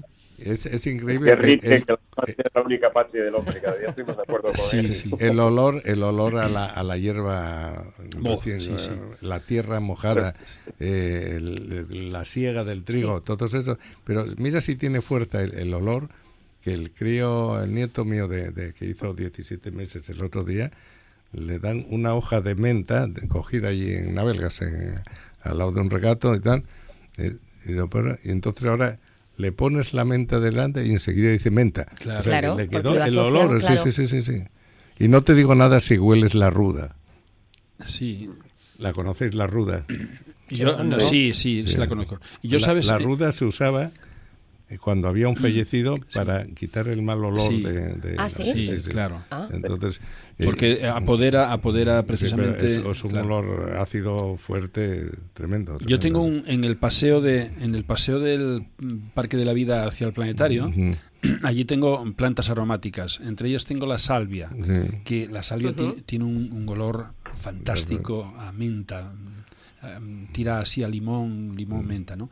Pero eh, os voy a contar una anécdota. Hay un, hay un, hay un olor espectacular que está justo cerca del planetario, que lo tenemos ahora en el mes de julio, ¿eh? hasta mediados de julio, y que es, es la flor del castaño. La flor del castaño tiene un olor espectacular. Y además lo tengo escrito. Hay un panel en el que explicamos, bueno, pues a qué huele la flor del castaño. ¿A qué huele la flor del castaño? Pues la verdad es que no, se me No lo ocurre, sabes, ¿eh? no- Pues lo voy a soltar, ¿vale? no, lo estamos esperando. Lo voy a Yo en soltar. casa tengo la, tengo la banda. La banda, ¿ves? Carlos, ¿a qué, a qué, cuando- eh, y- ¿a y qué el- huele la flor del castaño? Pues a, a- no sé, no sabría decirte. No, no, no la he olido nunca. Verás, Pues Carlos, mira, pues te lo aseguro que además es... es, es- He pasado pero- por castaños y ando todo el día por Bueno, pues y- la próxima vez eh, respira profundo y lo vas a notar. Cuando está esa flor que está ahí con esos colgajos ahí amarillentos, preciosos, ¿eh? bueno, pues huele a semen. Ya, es que, eh, Pero tampoco- absolutamente igual que el semen masculino. Bueno. Pues, pues sí, es- Oye, es- pues, pues, pues Por mira, cierto, Luis, tengo unos amigos han ido el- el- la semana pasada al Parque de la Vida, en Lorca, y han venido encantados. ¿eh? Sí. Fascinados la Pues darles las gracias de mi parte. ¿eh? Pues sí. Bueno, pues después de este olor, eh, tu olor, Carlos, o tu noticia del día. Bueno, yo, mañana pues, voy a traer algo aquí, ¿eh? Para que huela. No digo que aquí eh, No, la flor del castaño ya no la tienes No, ahora. la ¿eh? flor del castaño no. Iré a castañas, pero la flor del castaño no. Pero oye, igual traigo, pues como dice Carlos, pues una lavanda, algo. pa- la Así me acuerdo de vosotros. lavanda por ahí El próximo día te voy a traer, que- Algo te para voy a que traer unas aquí. hojas de, de salvia, ya verás. Venga. Hay un olor que me, que me gusta mucho, que, que este año ¿Sí? no oleré, porque me iba, durante los veranos, muchos años, fui a, a la zona de la Sierra de la Culebra y hay muchísimas jara y jarales. y Ah, el olor de las es una maravilla. Mm. la- la ja- Sobre todo cuando se moja. Sí. Uh, sí, claro, porque es mucho más. Muy habitual en verano. Bueno, bueno, Pues bueno. de, de Dime. noticias, la verdad es que es casi como decir a quién quieres más a papá o a mamá, ¿no? Porque hay veces que, que hay tantas que, que- que es muy difícil muy difícil elegir una, ¿no? Decantarse por una. Hoy había una que me llamó mucho la atención, gratamente, que es que Asturias es la autonomía que más dinero dedica a prestaciones de emergencia social, lo cual, bueno, pues es una buena noticia. Había otra que me cabrea un poco más, que decía el eh, Cofiño, el consejero, que, que rebajar el peaje del Huerna es un asunto de, Hmm. eh, de, de- de alto, de, gran interés, ¿no? Bueno, bueno, lo que deberíamos hacer es sustituir, eliminar lo que es como estaba previsto eliminarlo en 2021 y el gobierno de Aznar lo prorrogó hasta 2050, ¿no? Para castigar a todos los estudianos que bastante tenemos ya con, con las comunicaciones con la meseta y demás, ¿no? Pero al final me voy a decantar por una triste noticia que es que, que- que cada vez es más frecuente para los que somos amantes de la montaña es triste que hoy se ha matado otro montañero en- Ah, bajando sí, del sí. Pico Cabrones en Picos Europa, un montañero orensano de 52 años. ¿no? Esto se suma a la reciente de, de ayer que encontraron a dos montañeros cántabros que se enrescaron también eh, en una ruta por picos y raro es el día que no tengamos alguna noticia de estas. ¿no? Que lamentar yo, algo, sí, sí. Que, que- que- que- que, bueno, nadie está libre de esto, ¿no? Todo el mundo podemos, los que andamos por el monte sabemos que, que- que- que puedes tener un accidente en cualquier momento, porque eso es, es así. Pero yo lo que, lo que, lo que haría sería un llamamiento a, a mucha gente que nos visita y que se mete en picos de Europa pensando que están en, en el campo San En Francisco. el campo, sí. sí. De Europa, eh, hace el año pasado fui con unos amigos, hacía mucho que no iba porque no me gusta, pues se ha masificado demasiado la ruta del Cares, ¿no? Y veía gente con de alpargatas. Y hombre, vamos a ver, yo creo que la montaña es para disfrutarla todo el mundo, todo el mundo tiene derecho a dis- a disfrutar la montaña, pero hay que saber, lo primero que tienes que saber es a dónde vas. Tienes que tener unas precauciones mínimas, llevar siempre agua, llevar siempre abrigo, porque en cualquier momento el tiempo te puede cambiar y puedes pasar de 20 grados a, a 5, eh, si llegado el caso. ¿no? Hay que conocer muy bien la ruta, dejar dicho dónde vas, ir siempre con alguien, tener una batería siempre cargada. O sea, hay una serie de precauciones básicas que se repiten hasta la sociedad que deberíamos de, tener mucho cuidado. Y, así todo, que no, no- nadie está libre. Estos dos montañeros cántabros que quedaron enrestados ayer, pues hombre, eran, conocían la montaña y, bueno, pues nadie está libre de que te pase algo. Pero es que raro es el día que no veas una noticia de que hay que sacar a un montañero de no sé dónde, a uno que... Y hombre, mm, es, es, es triste, ¿no? Los que nos gusta la montaña nos duele especialmente este, este tipo de accidentes y yo lo que lo que haría sería que tantos visitantes afortunadamente vienen a Asturias atraídos entre otras cosas por la inmensa belleza de nuestras montañas que tengan cuidado que no es broma, ¿no? Meterse la ruta del Cares parece que es a un paseo y no es un paseo. Mira, Carlos, eh, eh... subir a, a, no sé, a cualquier pico, porque no hace falta, como digo yo siempre, en el Naranco te puedes pegar una torta de padre y señor mío. En el Monsacro te puedes matar. O sea, el perro, por pequeño que sea, tiene dientes y muerde. No hace falta que sea un doberma. Un caniche te puede pegar un mordisco de narices.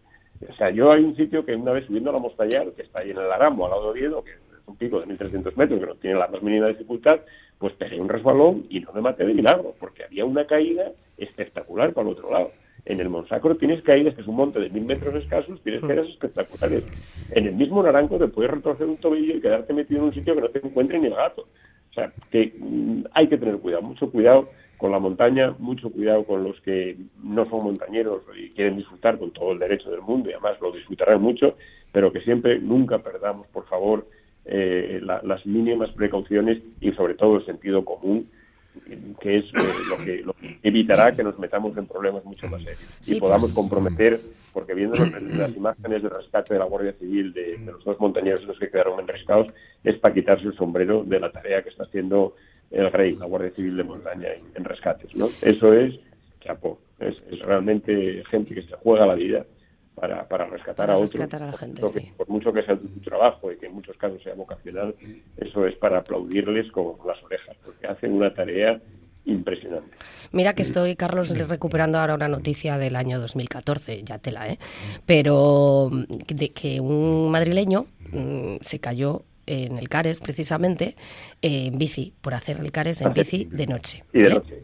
De noche, A sí. ese fue el único ese año que le cobraron Eh, el... exactamente, que, que tuvo que pagar doce- los- sí, pues ese- y, y bien- cobrado. 12.000 Bien cobrado. euros, Eso- 12.000 euros, pero es el único, claro, pero bueno, es que vas en bici por el Cares y de noche, perfecto. El que es el tonto. es que vamos, o sea, eh, Pero es que el mundo está lleno de tontos. Están diciendo, una- oiga, no es se una- puede andar por aquí en bicicleta, y menos de noche, pues, es y que, encima vamos, de noche, es claro. todo de milagro. Y lo menos que le pasó fue pagar la multa, porque claro, le podía haber pasado cualquier cosa, como bien dices, porque uno se enfrenta a sitios donde piensa que, pues eso, que vas como por aquí por el Paseo de los Álamos eh, y vas sin ningún tipo de, de- ni de precaución, ni equipación, ni, ni equipado, ni, ni, ni El nada. El Cares es una romería. Yo, me- la, la primera vez que hice el Cares fue en el año 81, creo recuerdo, que tardábamos cuatro días en hacerlo porque íbamos en tren hasta Riondas, de Riondas a Cangas Onís en un autobús, de, de, de Cangas Onís a Arenas de Cabrales en otro, y de Arenas de Cabrales a Poncebos andando un autostop, lo que mejor se diera. Y teníamos que dormir ya aquel día, en, en- dormíamos en Poncebos, ¿no? Y luego hacíamos de Poncebos a Caín, de Caín volvíamos para atrás, o sea, estabas tres o cuatro días en hacer la ruta al Caín. Y no te encontrabas a nadie, a nadie, o sea, te encontrabas a algún montañero por ahí perdido y tal, pero es que ahora es una romería, y de verdad, literalmente, gente en alpargatas. Digo, yo me hacía cruz y digo, pero esta gente, ¿dónde se piensa que va? Carlos, O sea, y yo- haciendo fotos por ahí, ponte aquí, me hago un selfie al lado de un, de un precipicio ahí que te puedes pegar una leche que... que se que- quede de espaldas, hay, que tener un mínimo de sentido común. Y todo el mundo, por supuesto, repito, tiene derecho a disfrutar de la montaña, que es maravillosa. Y es una experiencia fantástica. Y el Caris es Bueno, una eh. hermosura, es la garganta divina, por algo la garganta divina. Pero por favor, con cuidado. Con cuidado y sabiendo dónde vamos. Hay que llevar un calzado adecuado, hay que llevar una ropa adecuada. Sí, lo que decía antes, ¿no? Saber a dónde vas, saber lo que tienes que, que llevar. y saber y- por dónde pisas. Bien. Pero vamos a ver, eh, todos creo que tenemos en la retina eh, las imágenes esas del Everest de Ah, sí. hace un par de años.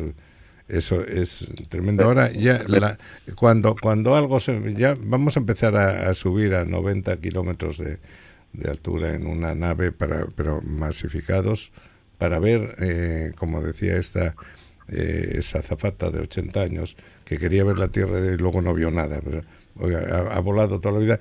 Hemos llegado a un, a un grado de estupidez total. No sé qué es. Esto no tiene sentido. Y todo va en función del lucimiento del poder económico de cada uno. O sea que es pero bueno, sí, bueno, mm, complicado. Bueno, pues hemos hablado de varias cosas, eh, ya hemos puesto sobre la mesa varias eh, cuestiones, pues ahora en un respirillo vamos al tema central que nos va a ocupar hoy.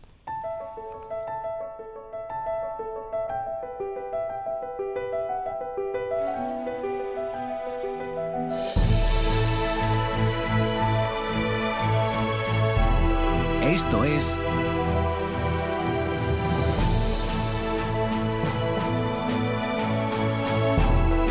Noche tras noche.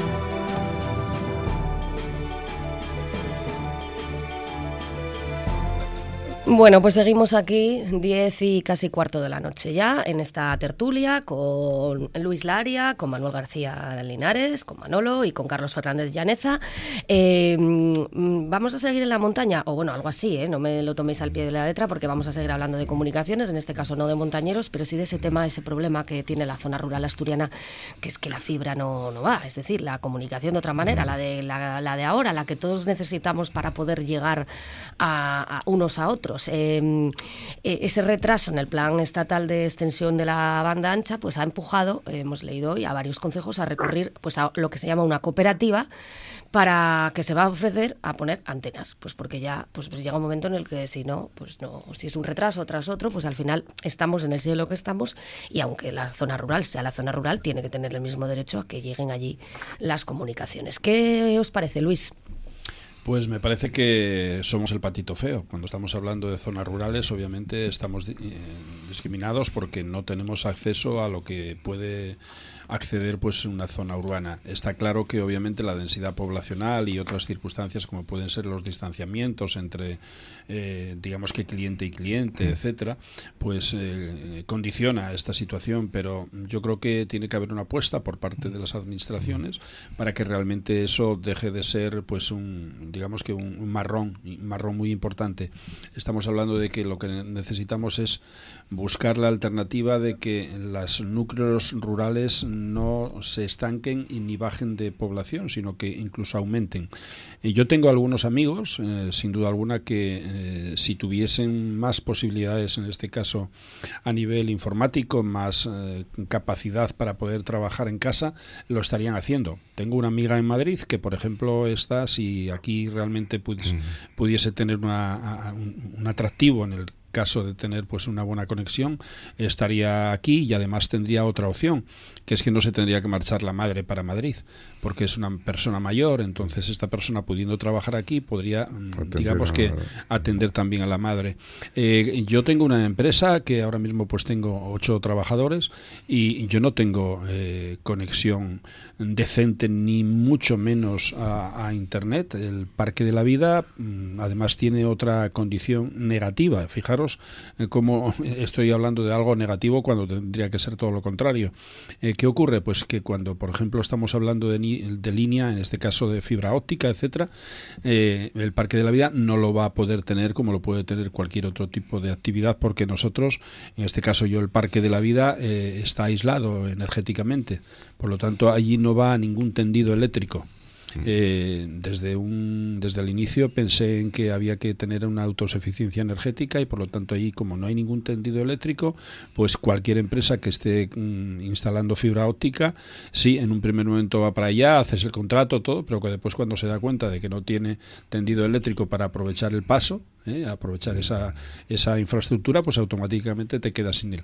La única alternativa mm, que veo viable precisamente en, en, en, Asturias y que es la más adecuada, yo creo que no es la fibra óptica, aunque sería estupendo, pero creo que abastecer a todos los clientes en zonas rurales de fibra óptica es bastante complejo, pero sí que debería haber algunas antenas que pudieran suplir esas necesidades y si no existen esas, realmente pues vamos a tener un, un déficit en este caso para poder aprovechar eh, esa coyuntura de decir vamos a sentar población, vamos a hacer que realmente bueno pues alguien pueda seguir trabajando a nivel empresarial o a nivel eh, profesional, uh -huh. porque mm, eh, tú tienes aquí un compañero que sí.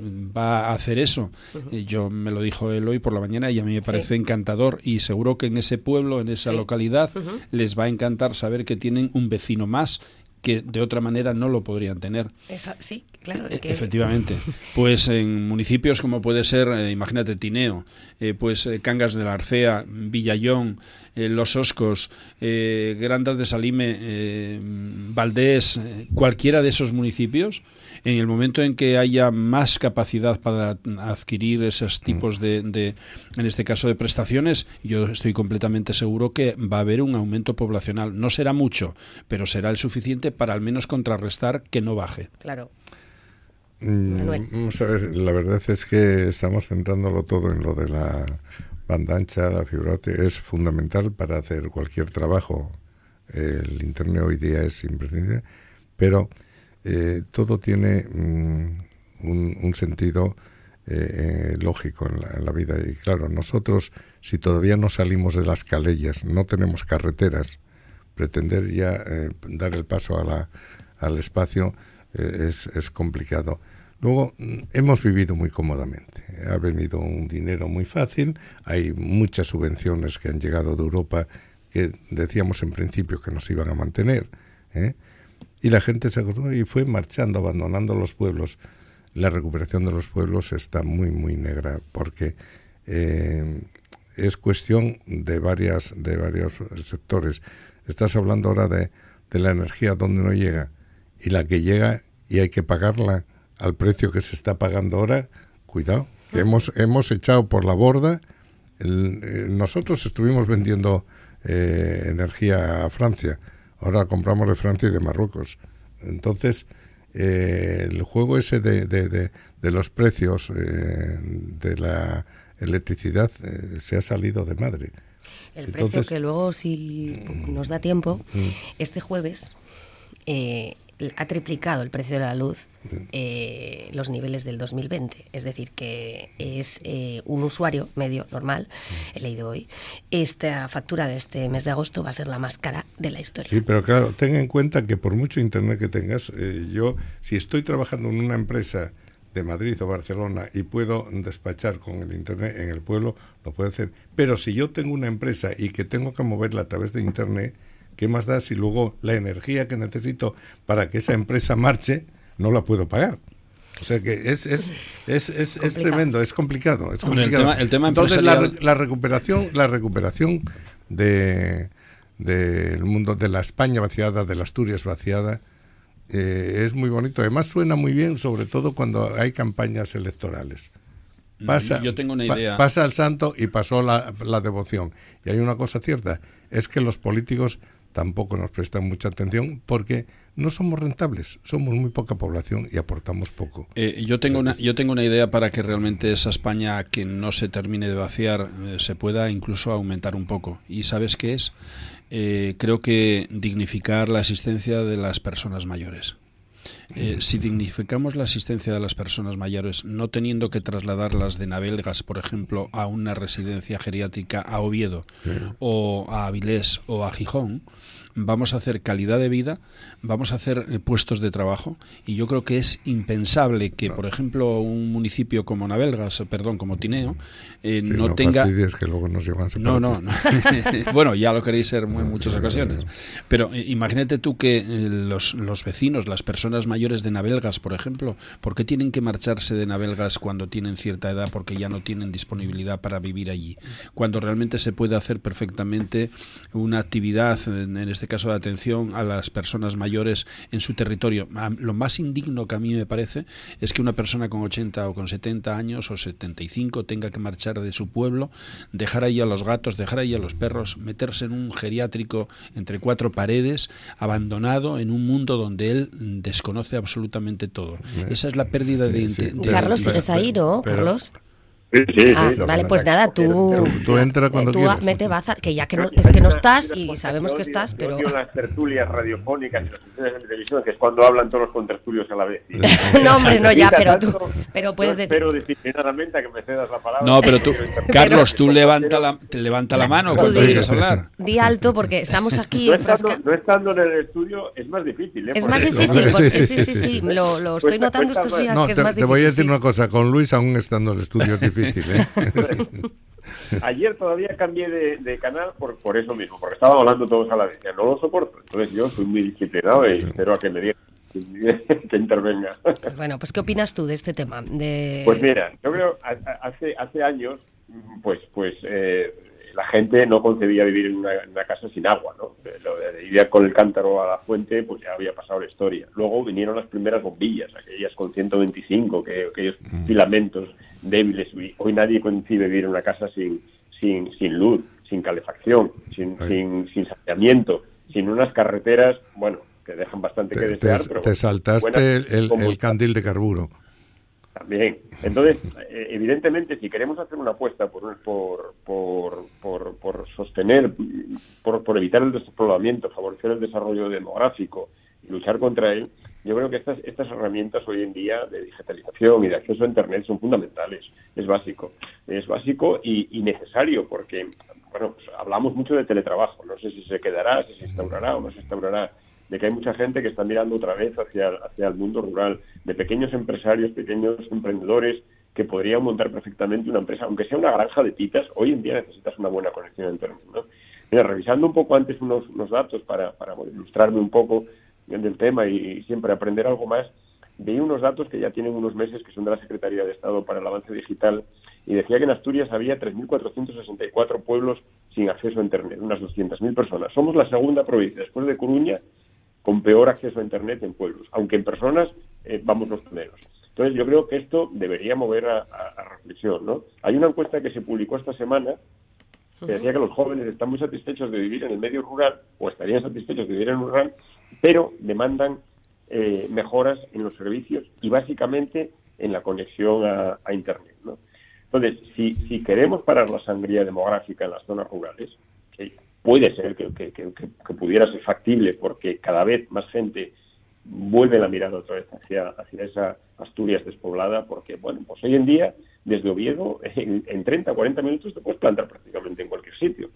Pero es, es, que es básico, es fundamental. ¿no? Yo creo que dentro de un tiempo no se, no se podrá concebir que haya una vivienda eh, sin un acceso a, a, una conexión a Internet, que es la, la, puerta que te abre el mundo. Y no solo ya como una cuestión de, de ocio, que también, ¿no? También tienes todo el derecho, sino como una cuestión básica e imprescindible para desarrollar cualquier aspecto laboral, ¿no? Yo creo que hay una, una bueno, el cable, como tenemos en Oviedo, que ya está todo cableado, y, no soy chino, también estamos cableados con muchas otras cosas, em, también está el, el, acceso satelital a Internet, ¿no? Ahí puede que, haya un cambio de mejora, que pueda haber una, una, una mejora muy sustancial porque sería lo más fácil para poder acceder de cualquier punto. Entonces, queremos evitar, eh, queremos parar la sangría demográfica, queremos eh, que la población se, se asiente, evitar el despoblamiento, favorecer el desarrollo demográfico, pues tenemos que hacer un esfuerzo importantísimo desde mi punto de vista, que además es, es, factible para mejorar esto.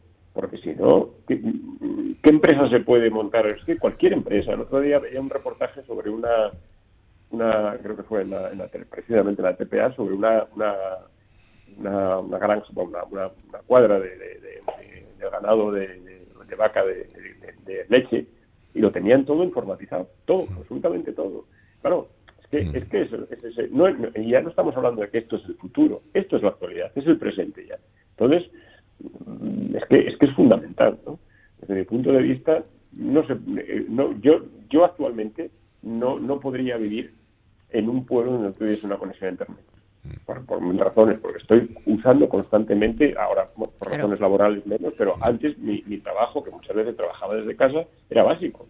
De conferencias constantes, videoconferencias, eh, emisión y recepción de informes de todo tipo. Era, era, era el pan nuestro de cada día. Yo creo que incluso la educación primaria en muy pocos años, posiblemente en las zonas rurales, eh, tengan digamos que un virtualismo y que para evitar esos traslados tan a veces exagerados que hay que hacer a una centralización de, cuatro o seis pueblos, creo que posiblemente la vía... Ya lo estuvieron usando ahora. Claro, igual que se hizo ahora. presencial, efectivamente. pero se encontraban con el problema de, por ejemplo, en Tineo, de familias que tenían que llevar al hijo a una montaña donde claro, claro, claro. Entonces es, es condenarnos a, los hicimos una, pues una entrevista a un chico que durante la pandemia se, se instaló en, en un pueblo de Cangas del Narcea, porque allí era la bueno, o sea, la, familia de la novia, la novia, entonces vino a teletrabajar. ¿Qué pasa? Que cuando vino a teletrabajar se encontró pues que realmente allí no, tenía manera de tal.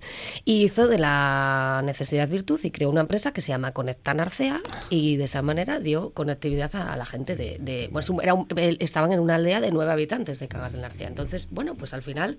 Y dice que a base de eso, de teletrabajar, creó eso y y se quedó. Entonces, bueno, hay ejemplos y ejemplos, claro, pero para quedarte tienes que tener también, pues, eso, maneras de, de poder hacerlo, de Yo poder no llevarlo a cabo. pero hay una cosa cierta, no la- la- todas las clases, me imagino que, que, bueno, pues que será muy difícil, pero si queremos que, que- que Asturias tenga un futuro, ese futuro pasa por, por asentar población en, en- en las zonas rurales, ¿no? en las salas sobre todo. Pues está- Asturias tiene, tiene un problema que es que la población está muy concentrada en el famoso área central de Asturias. ¿no? Entonces hay que, hay que mejorar dos cosas. Una es los accesos diarios y otra, las, las, las conexiones a Internet. El acceso diario en muchos consejos deja mucho que desear. Y no hablemos de Tineo, ¿verdad? no, la, no. la que tenemos contada en Tineo últimamente parece que, que está engrapado. Sí, no, que estamos, cae La pobre gente de, de, de, de- de- de Tineo están, están aislados. Pero- pues claro, Pero Carlos, hay una cosa que hay que tener en cuenta también, es que hay una preocupación en la sociedad, pero hay muy poca preocupación en la administración, sobre todo las administraciones municipales, que son las que te representan inmediatamente, son las que tenían que presionar y gestionar y, y- y- y coger eh, el testigo que, que lanza el pueblo de las necesidades que tiene para el desarrollo. Pero claro, mm, pasamos, pasamos. Yo llevo Y esta semana siguiendo un poco la- las movilizaciones de, de la gente de Naraval, que tengo un buen amigo que es de, de Naraval, eh, Manolo lo conoce también, y, y me sorprende, pues bueno, un poco el, el poco, el escaso eco que está teniendo, eh, digamos, en la clase política, ¿no? Bueno, hoy también leía que el alcalde de Tineo ya parece que ya levanta un poco la voz también y, y, bueno, exige un poco ya esto, ¿no? Pero yo realmente es una pregunta que me hacía hoy de hasta qué punto los políticos nos hacen nos hacen caso o hacen caso cuando realmente hay una necesidad eh, eh, fundamental, como es una, una conexión diaria, ¿no? Como era eso que dijiste antes, Manolo, Primero el- la peana y el y me hizo gracia del santo y la peana. Sí, ¿o sí, sí. Adorar al santo por la peana. O, pasar, pas- pasó el santo, pasó la devoción. O sea que, que Eh, es pasó el santo, pasó la sí, devoción, sí, sí. Pues estamos con, con Bueno, eso. Pues es que al final o te movilizas y, y- y- y haces manifestaciones y estás en los medios de comunicación o parece que el problema no existe, cuando deberían de ser más proactivos en ese sentido, ¿no? de dar una, una solución antes de que sea tarde, intentar dar una solución antes de que sea tarde. Entonces, si, si Asturias tiene un futuro, pasa por estas dos cosas, entre otras, ¿no? pero básicamente por una buena comunicación diaria y desde luego porque cualquier eh, emprendedor o cualquier joven o cualquier que se quiera instalar en, en la zona rural tenga una conexión a Internet, porque es algo ya hoy en día tan fundamental como el agua, el saneamiento, la luz o, o cualquier otra necesidad básica que pueda estar cubierta. Que es Todavía que- hay alguna es- zona que donde hay- no- Que no, hay, que no hay ni agua, ni luz. ni- Bueno, pues todavía hay alguna zona donde no cogen la televisión ni debidamente. O sea, que ima- imagínate gobierno- lo que y estamos no- y diciendo. no te ¿eh? digo La nada, televisión. la radio. Y la- bueno, la radio, ¿sabes? La radio. ¿Sabéis que no se oye. Claro. Todavía ayer lo estaba hablando con una compañera. ¿Sabéis qué radio es la que mejor se escucha en España? Esta. No. En cualquier sitio, sea, en del, España, en digo, cualquier sitio del territorio asturiano por metido donde estés o en España, Kiss FM. no, voy a hacerle la publicidad, Sí, la haré. sí. Bueno, Bueno, pues mira, venga, que sí. Radio María es la única que se escucha en todos los sitios. Y doy fe, es porque increíble. mira, he ¿y por venido qué? de viaje, mm, que he Efectivamente. cruzado España de punta a punta, y el niño me iba diciendo en el coche, mamá, pon los 40 principales. Otra otra cosa que hacemos un KitKat, esto no lo he dicho, ¿eh? pero bueno, el niño venía diciendo eso. Sí, y yo, sí, sí. es Claro. que no, no, yo dando allí a la rosquilla, que no, y todo lo que me salía, pasara por donde pasara, siempre, por, siempre. por Burgos, que por Alicante, que por donde fuera, Radio María. Ahí creo en los milagros.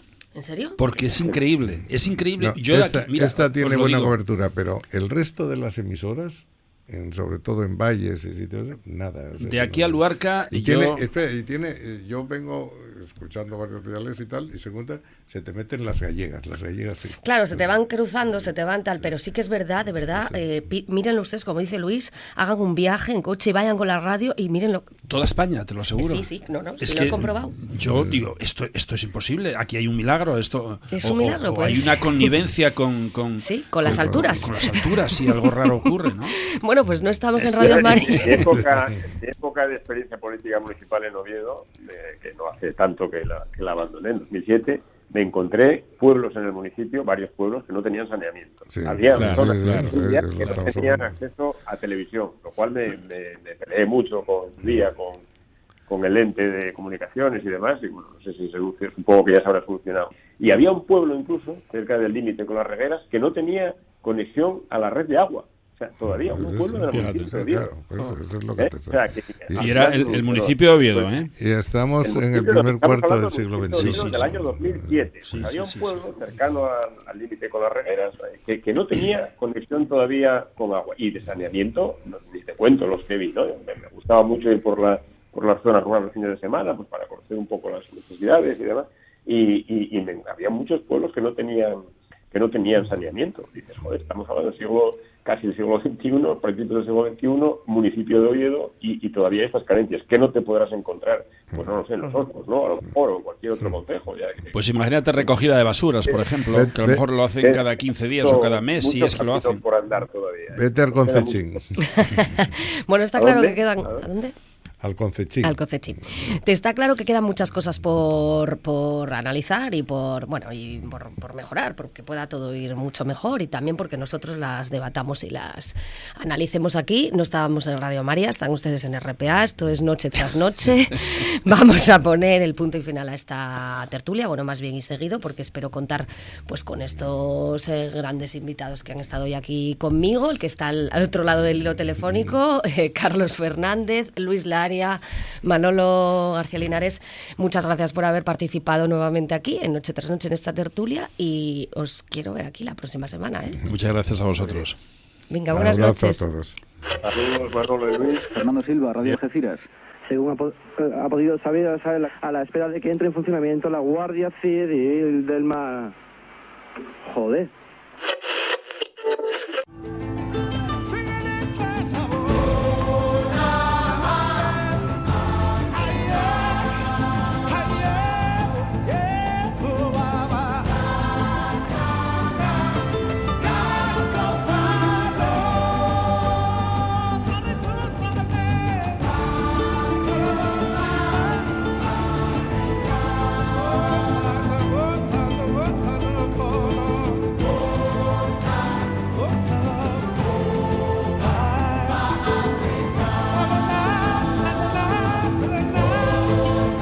¿Qué tal están? ¿Se lo están pasando bien? ¿Están eh, conociendo cosas nuevas, disfrutando de esta, de esta noche, aquí en Noche tras Noche?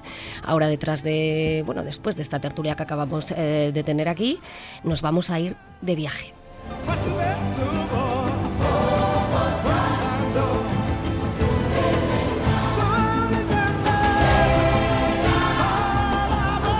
Vamos a ir de viaje porque tenemos un viajero, colaborador de este programa, que anda recorriendo el mundo y entonces eh, hoy nos va a hablar de las siete capitales eh, de provincia preferidas de nuestro país. Hace un, pues unos días hablaba de las siete capitales de provincia, las siete capitales europeas que el más tal. Bueno, pues ahora lo va a hacer de aquí, de España, y le vamos a dar ya la bienvenida, salvo que le pillemos nuevamente viajando. Alberto Campa, muy buenas noches. Hola Patricia, buenas noches, ¿qué tal? Muy bien, ¿tú qué tal? Pues nada, muy bien, nada, aterrizado hace poquito de, de viaje, todavía hablaba la semana pasada con Marcos, hoy contigo, y, y, sí, efectivamente, pues vamos dando un repaso, sobre todo para animar a la gente a que vuelva a viajar, que parece que casi se había olvidado, y el otro día, bueno, pues nos fuimos un poco pues por las eh, esas capitales europeas preferidas, y hoy nos vamos por las capitales de provincia españolas, que bueno, pues eh, será difícil que todos coincidamos, pero bueno, vamos a, Bueno. vamos a poner una pincelada, y, y la verdad que es muy difícil, ¿eh? porque siempre difícil, sí, claro. se nos va a quedar cocinas por ahí muy guapas. Pero yo de mano ya te digo que cuando vuelva Marcos, yo me voy contigo, ¿vale? Venga, perfecto. Venga, yo me voy pues contigo nada. porque ya está. Hay me- que, hay que recordar, disculpa Patricia, que recordamos a nuestros oyentes, Alberto, que la capital preferida de Europa la pasada semana creo que resultó en el ranking en número uno, París, ¿verdad? Perfecto, París, sí. Mm, ¿Y cuál La va a ser la de la hoy? Ay, yo ya tengo intriga de cuál va a ser la de hoy, pero la de aquí, la de nuestro país. A ver, a ver, seguro que si hacemos un, pues si hacemos una, una encuesta, no, no, nadie coincide. A lo mejor sí, pero bueno, no lo sé. Vamos a verlo, vamos a ver. Eh, Bueno. Alberto, cuéntanos. En las principales seguramente que sí. Bueno, pues mira, nada, como, como hicimos eh, la semana pasada también, una pequeña info, porque muchas veces, bueno, parece que lo tenemos muy claro, pero siempre hay dudas, ¿no?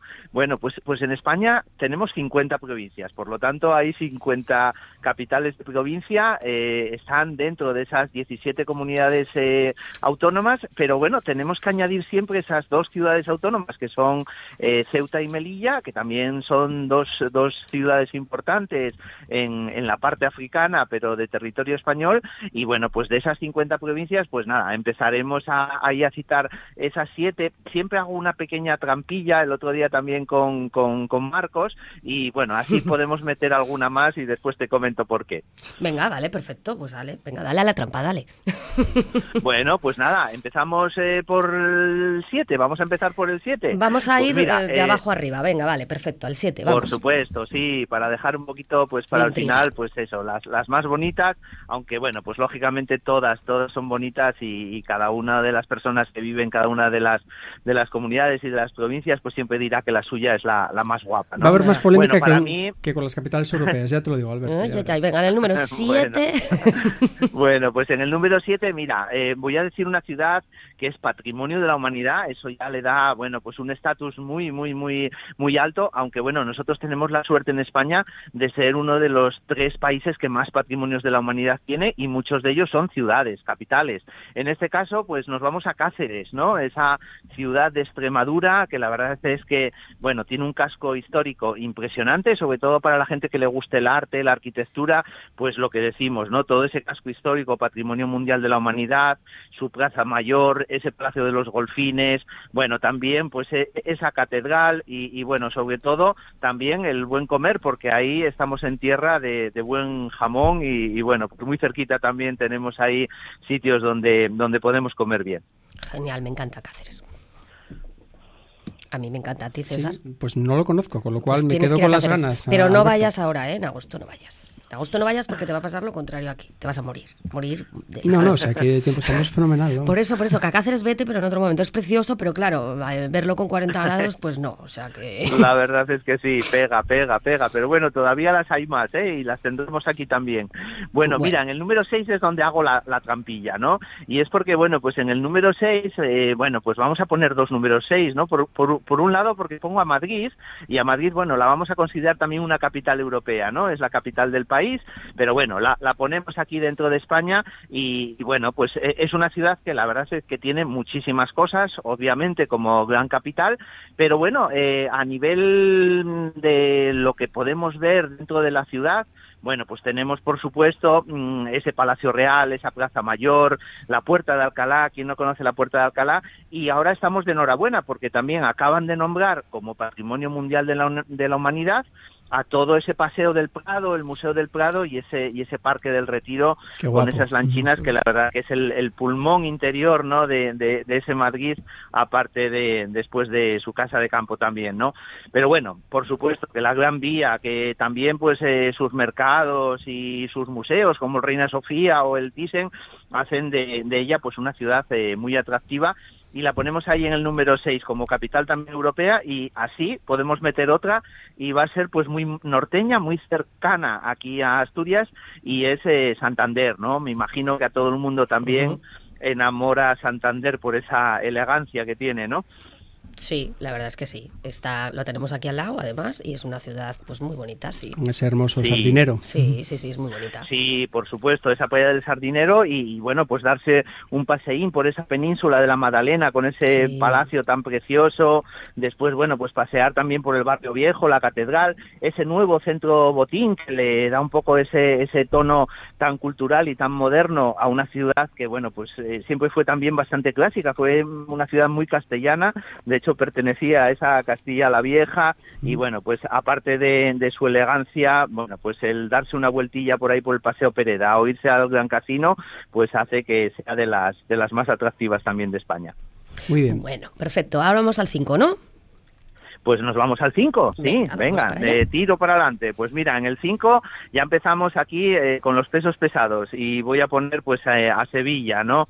Creo que es la gran capital del sur, eh, una de las ciudades más importantes pues eh, en, en esos siglos donde España era una, una gran potencia a nivel mundial y, y bueno, pues eh, ahí está esos real, el Real Alcázar y también ese eh, Museo de Indias, el Archivo de Indias y por supuesto, bueno, pues eh, también darse una vueltecilla por la Plaza España, cerca del Parque María Luisa, o después visitar la catedral y esa Giralda, eh, torre casi hermana a, a, a la Cutubía de, de Marrakech, bueno, pues hace que Sevilla también sea una ciudad muy, muy, muy bonita.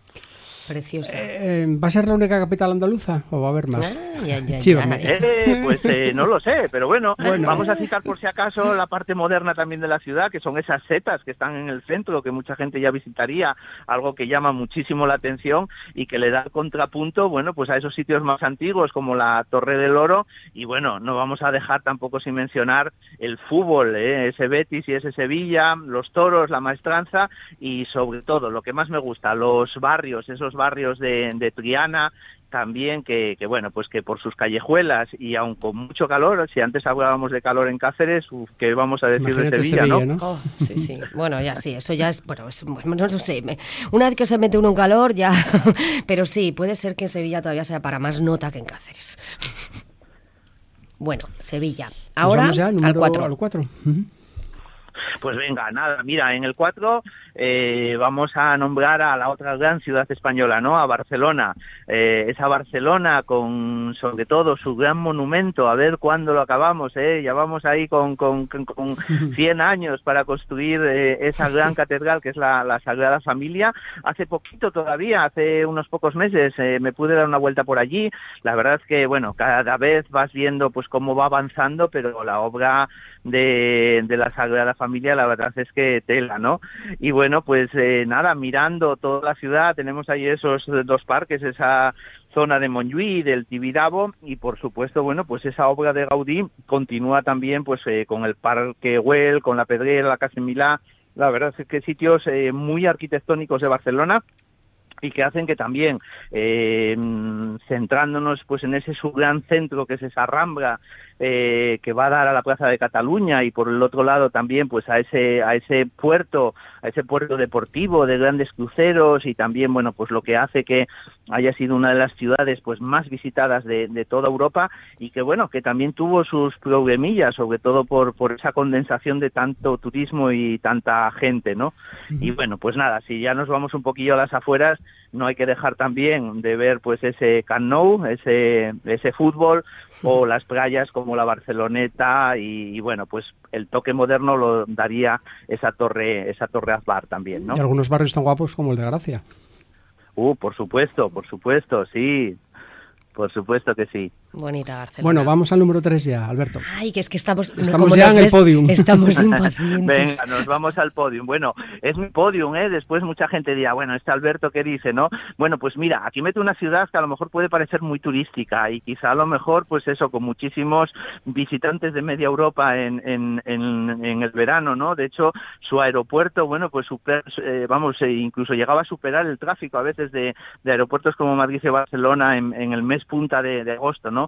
Es Palma de Mallorca, una ciudad que considero muy bonita, sobre todo porque, bueno, a mí me gustan mucho las ciudades que tienen mar. Es una de las cosas que, que bueno, pues que más aprecio en una ciudad, ¿no? ti, ¿no? Esa, esa salida, claro, al mar. Entonces, bueno, pues esa catedral tan impresionante, eh, también, bueno, pues toda la zona del Castillo de Belver o el Palacio de la Almudena y, por supuesto, también todas esas playas tan cercanas que tiene, pues de, hacia la zona ya de, de, de Palmanova o de Calamayor o por el otro lado, pues esas otras grandes playas del Arenal o Campastilla, pues la verdad que lo vemos como muy turístico, pero la ciudad, la verdad que tiene un encanto y sobre todo en invierno, para mí es una de las ciudades preferidas, sobre todo por ese clima mediterráneo y por ser bastante más tranquila que lo es en, en verano, ¿no? Jolín, ¿quién pudiera ahora, eh, César, como, el, cuando, como la canción, viajar hasta Mallorca? Porque no estaría nada mal, la verdad. Será maravilloso. Pues, claro que sí. Bueno, tenemos el 3, vamos a ir al 2. Bueno, pues mira, nos vamos al 2 y es una ciudad que, bueno, le guardo muchísimo cariño porque, bueno, pues cuando empecé a trabajar en los años 80 estuve de guía varias veces y, bueno, pues a Salamanca me tocó llevar bastantes grupos. Me pareció una ciudad tan preciosa que, bueno, casi me aprendía de memoria pues sus 20, 30 monumentos principales, ¿no? Hoy en día ya no me acuerdo de tanto, pero bueno, sí que es verdad que, bueno, siempre destaca esa catedral vieja y esa catedral nueva, ese cercano puente romano, y por supuesto eh, esa casa de las conchas, ¿no? Tan tan bonita, la Plaza Mayor, todo ese ambiente estudiantil que hay sobre todo en invierno, es una de las ciudades que también hay que visitar más fuera de la de la época de verano porque ese ambiente estudiantil en todos los pubs eh, tan originales que tiene, la verdad es que hace que sea muy bonita. Y bueno, eh, cómo no mencionar la fachada esa de la universidad donde podemos quedarnos ahí absortos buscando cosas tan raras como el, el famoso astronauta, ¿no? Es preciosa, sí, sí. La verdad es que la ciudad en su conjunto es preciosa, así que está en un merecidísimo número dos. Y atención, ahora. rin, rin, rin. Bueno, pues vamos al número uno y como os comentaba, ¿no? Eh, para mí vivir en una ciudad que tenga mar es algo que, que, bueno, pues que le da una puntuación extra y para mí casi una de las cosas principales. Por supuesto que tenemos muchísimas otras ciudades que no mencionamos, como Segovia, como Ávila o incluso también alguna que tiene mar, como también un poco la zona de, de Coruña, ¿no? Pero bueno, para mí la ciudad más elegante, más bonita, en la que mejor se come, pues es San Sebastián, una ciudad eh, que bueno, tenemos aquí muy cerquita, en el norte, eh, que tiene una preciosa playa, que es esa, esa concha eh, con toda su bahía, eh, esos montes Urgul y Geldo, pues eh, desde los cuales puedes ver toda esa preciosidad de, de, bahía y sobre todo esta parte cultural que está, bueno, pues en ese cursal, en el Hotel María Cristina y ese festival de, de cine que todos los años, bueno, pues hace que lleguen ahí muchas eh, celebrity. Y por supuesto, bueno, pues no vamos a olvidarnos también de esa parte deportiva que tuve la oportunidad de correr varias veces la Beovia San Sebastián, la carrera más eh, multitudinaria de, de, toda España que acaba ahí en, en, ese centro de San Sebastián y bueno, ¿por qué no hablar también pues de ese aliciente que decíamos al principio que es la, la comida y sus grandes cocineros que realmente bueno pues le dan ese toque de distinción y que sea pues como decía al principio una de las ciudades más elegantes de, de España y por eso la sitúo en el número uno, aunque no sea la más eh, populosa o la más grande, la verdad es que es muy coqueta y me parece una ciudad fantástica. Hombre, gran ciudad también y además ha ganado, y por lo que yo, el norte, ¿eh? quedamos en el 3 en Palma de Mallorca y ya fuimos a la Salamanca y ¿eh? pasamos aquí de refilón y llegamos a San Sebastián. Es una ciudad maravillosa. A San, San Sebastián. La bella sí. Donostia. La verdad es que sí.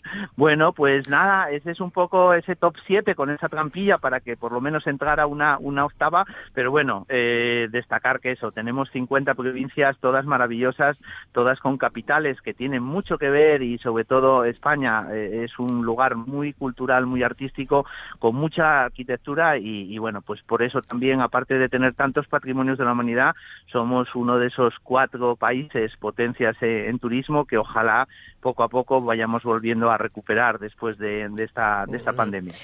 Bueno, Alberto, pues nada, seguro que has recordado a gente algún sitio al que, al que ir, de seguramente de estos a los que hace tiempo que no vas. Eh, te emplazamos a que sigas eh, trayéndonos viajes así, trayéndonos eh, pues, recuerdos de sitios y de ciudades. Así que te damos las gracias nuevamente y te esperamos para que nos traigas muchas más novedades viajeras. Gracias, Venga, Alberto. La próxima semana nos vamos a, a, ver más lugares bonitos del mundo y eso, sobre todo a incitar y animar a que todo el mundo se vaya poco a poco comenzando a viajar y, y, y alejarse un poquito de casa, aunque solo sea un fin de semana para ir a una de estas guapas capitales. Un abrazo, un abrazo muy grande.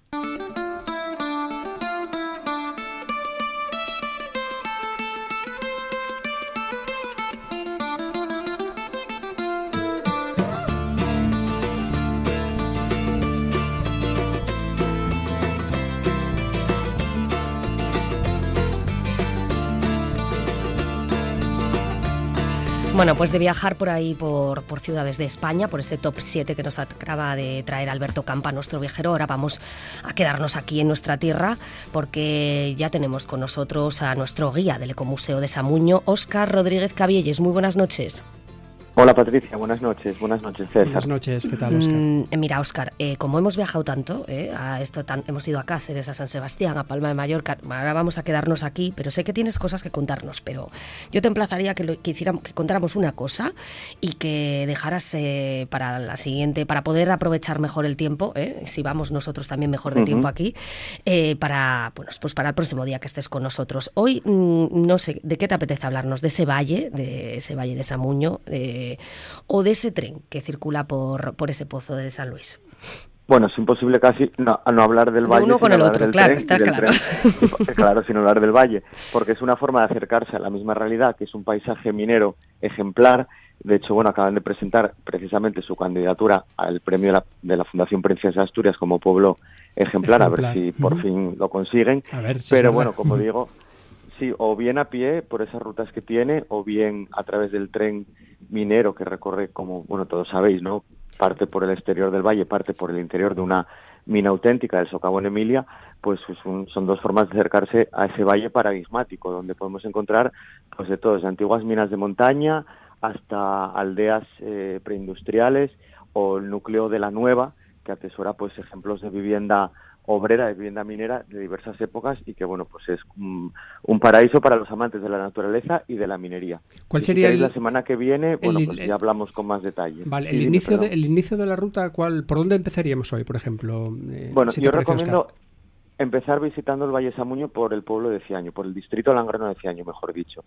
Ahí podremos ver, aparte de elementos eh, patrimoniales, no directamente vinculados con la minería, como pu- pueden ser casonas, la Casa de los Alberti, la Casa de la Huelga o la Iglesia de San Esteban, que es de origen románico, de hecho conserva esas portadas románicas, pues podemos ver o intuir cómo un pueblo con eh, bueno pues con ese pasado medieval mm, tan vinculado con los hidalgos y con los nobles se transformó poco a poco debido a la llegada de, de la actividad minera pues en lo que es hoy día no Eh, un pueblo en el que mezcla ese patrimonio con pues con barriadas obreras eh, el parque que se abrió para el disfrute también de, las familias con el monumento a los hermanos Felgueroso eh, antiguas vías de ferrocarril y, empezar ahí ese paseo por el valle.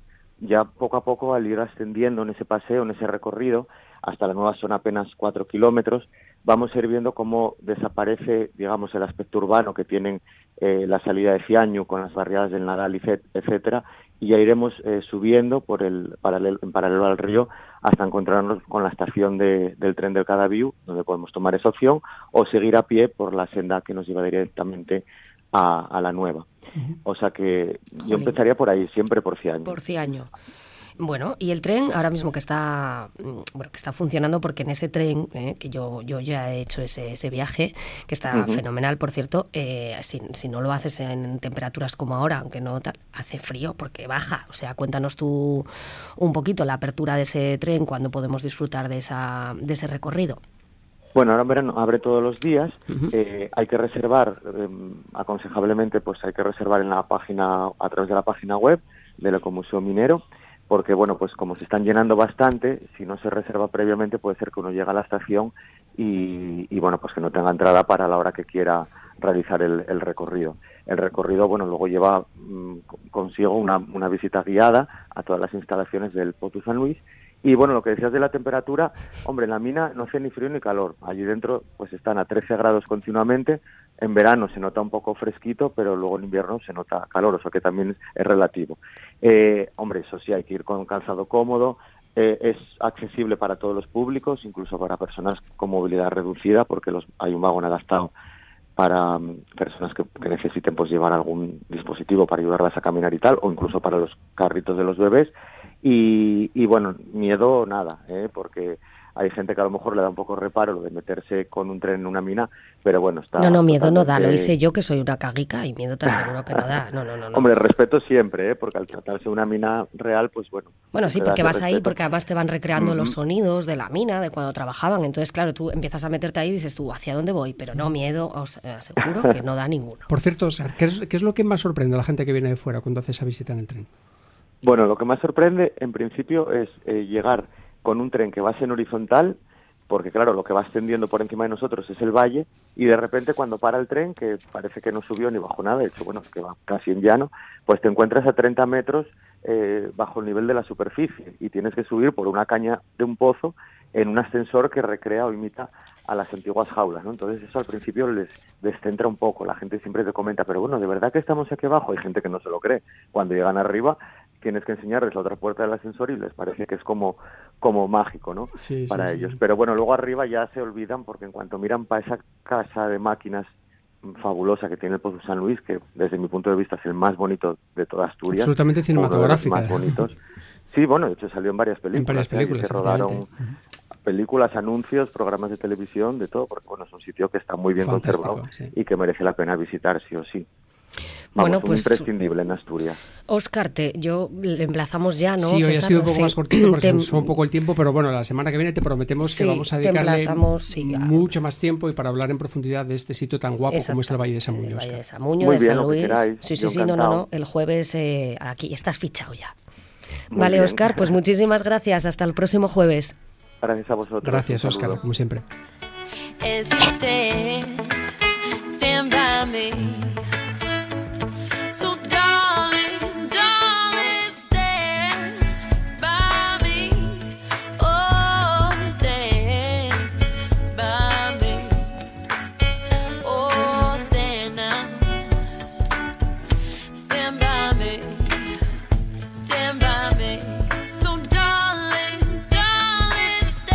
Bueno, pues hasta aquí este nuevo programa de Noche tras Noche. Esperemos que se lo hayan pasado bien, que se hayan divertido, que nos sigan acompañando. Vamos a darles ese saludo de despedida desde la parte técnica, de esa monstrua del sonido, desde Lucía Menéndez, del sheriff de la producción, el que todo lo consigue y todo a todo número llega, César Inclán. El mío, de quien les ha hablado y espero no aburrirles mucho, Patricia Rodríguez. Mañana no volvemos porque hay fútbol, Almería Oviedo, así que se quedan en RPA escuchando fútbol y nosotros volvemos el martes.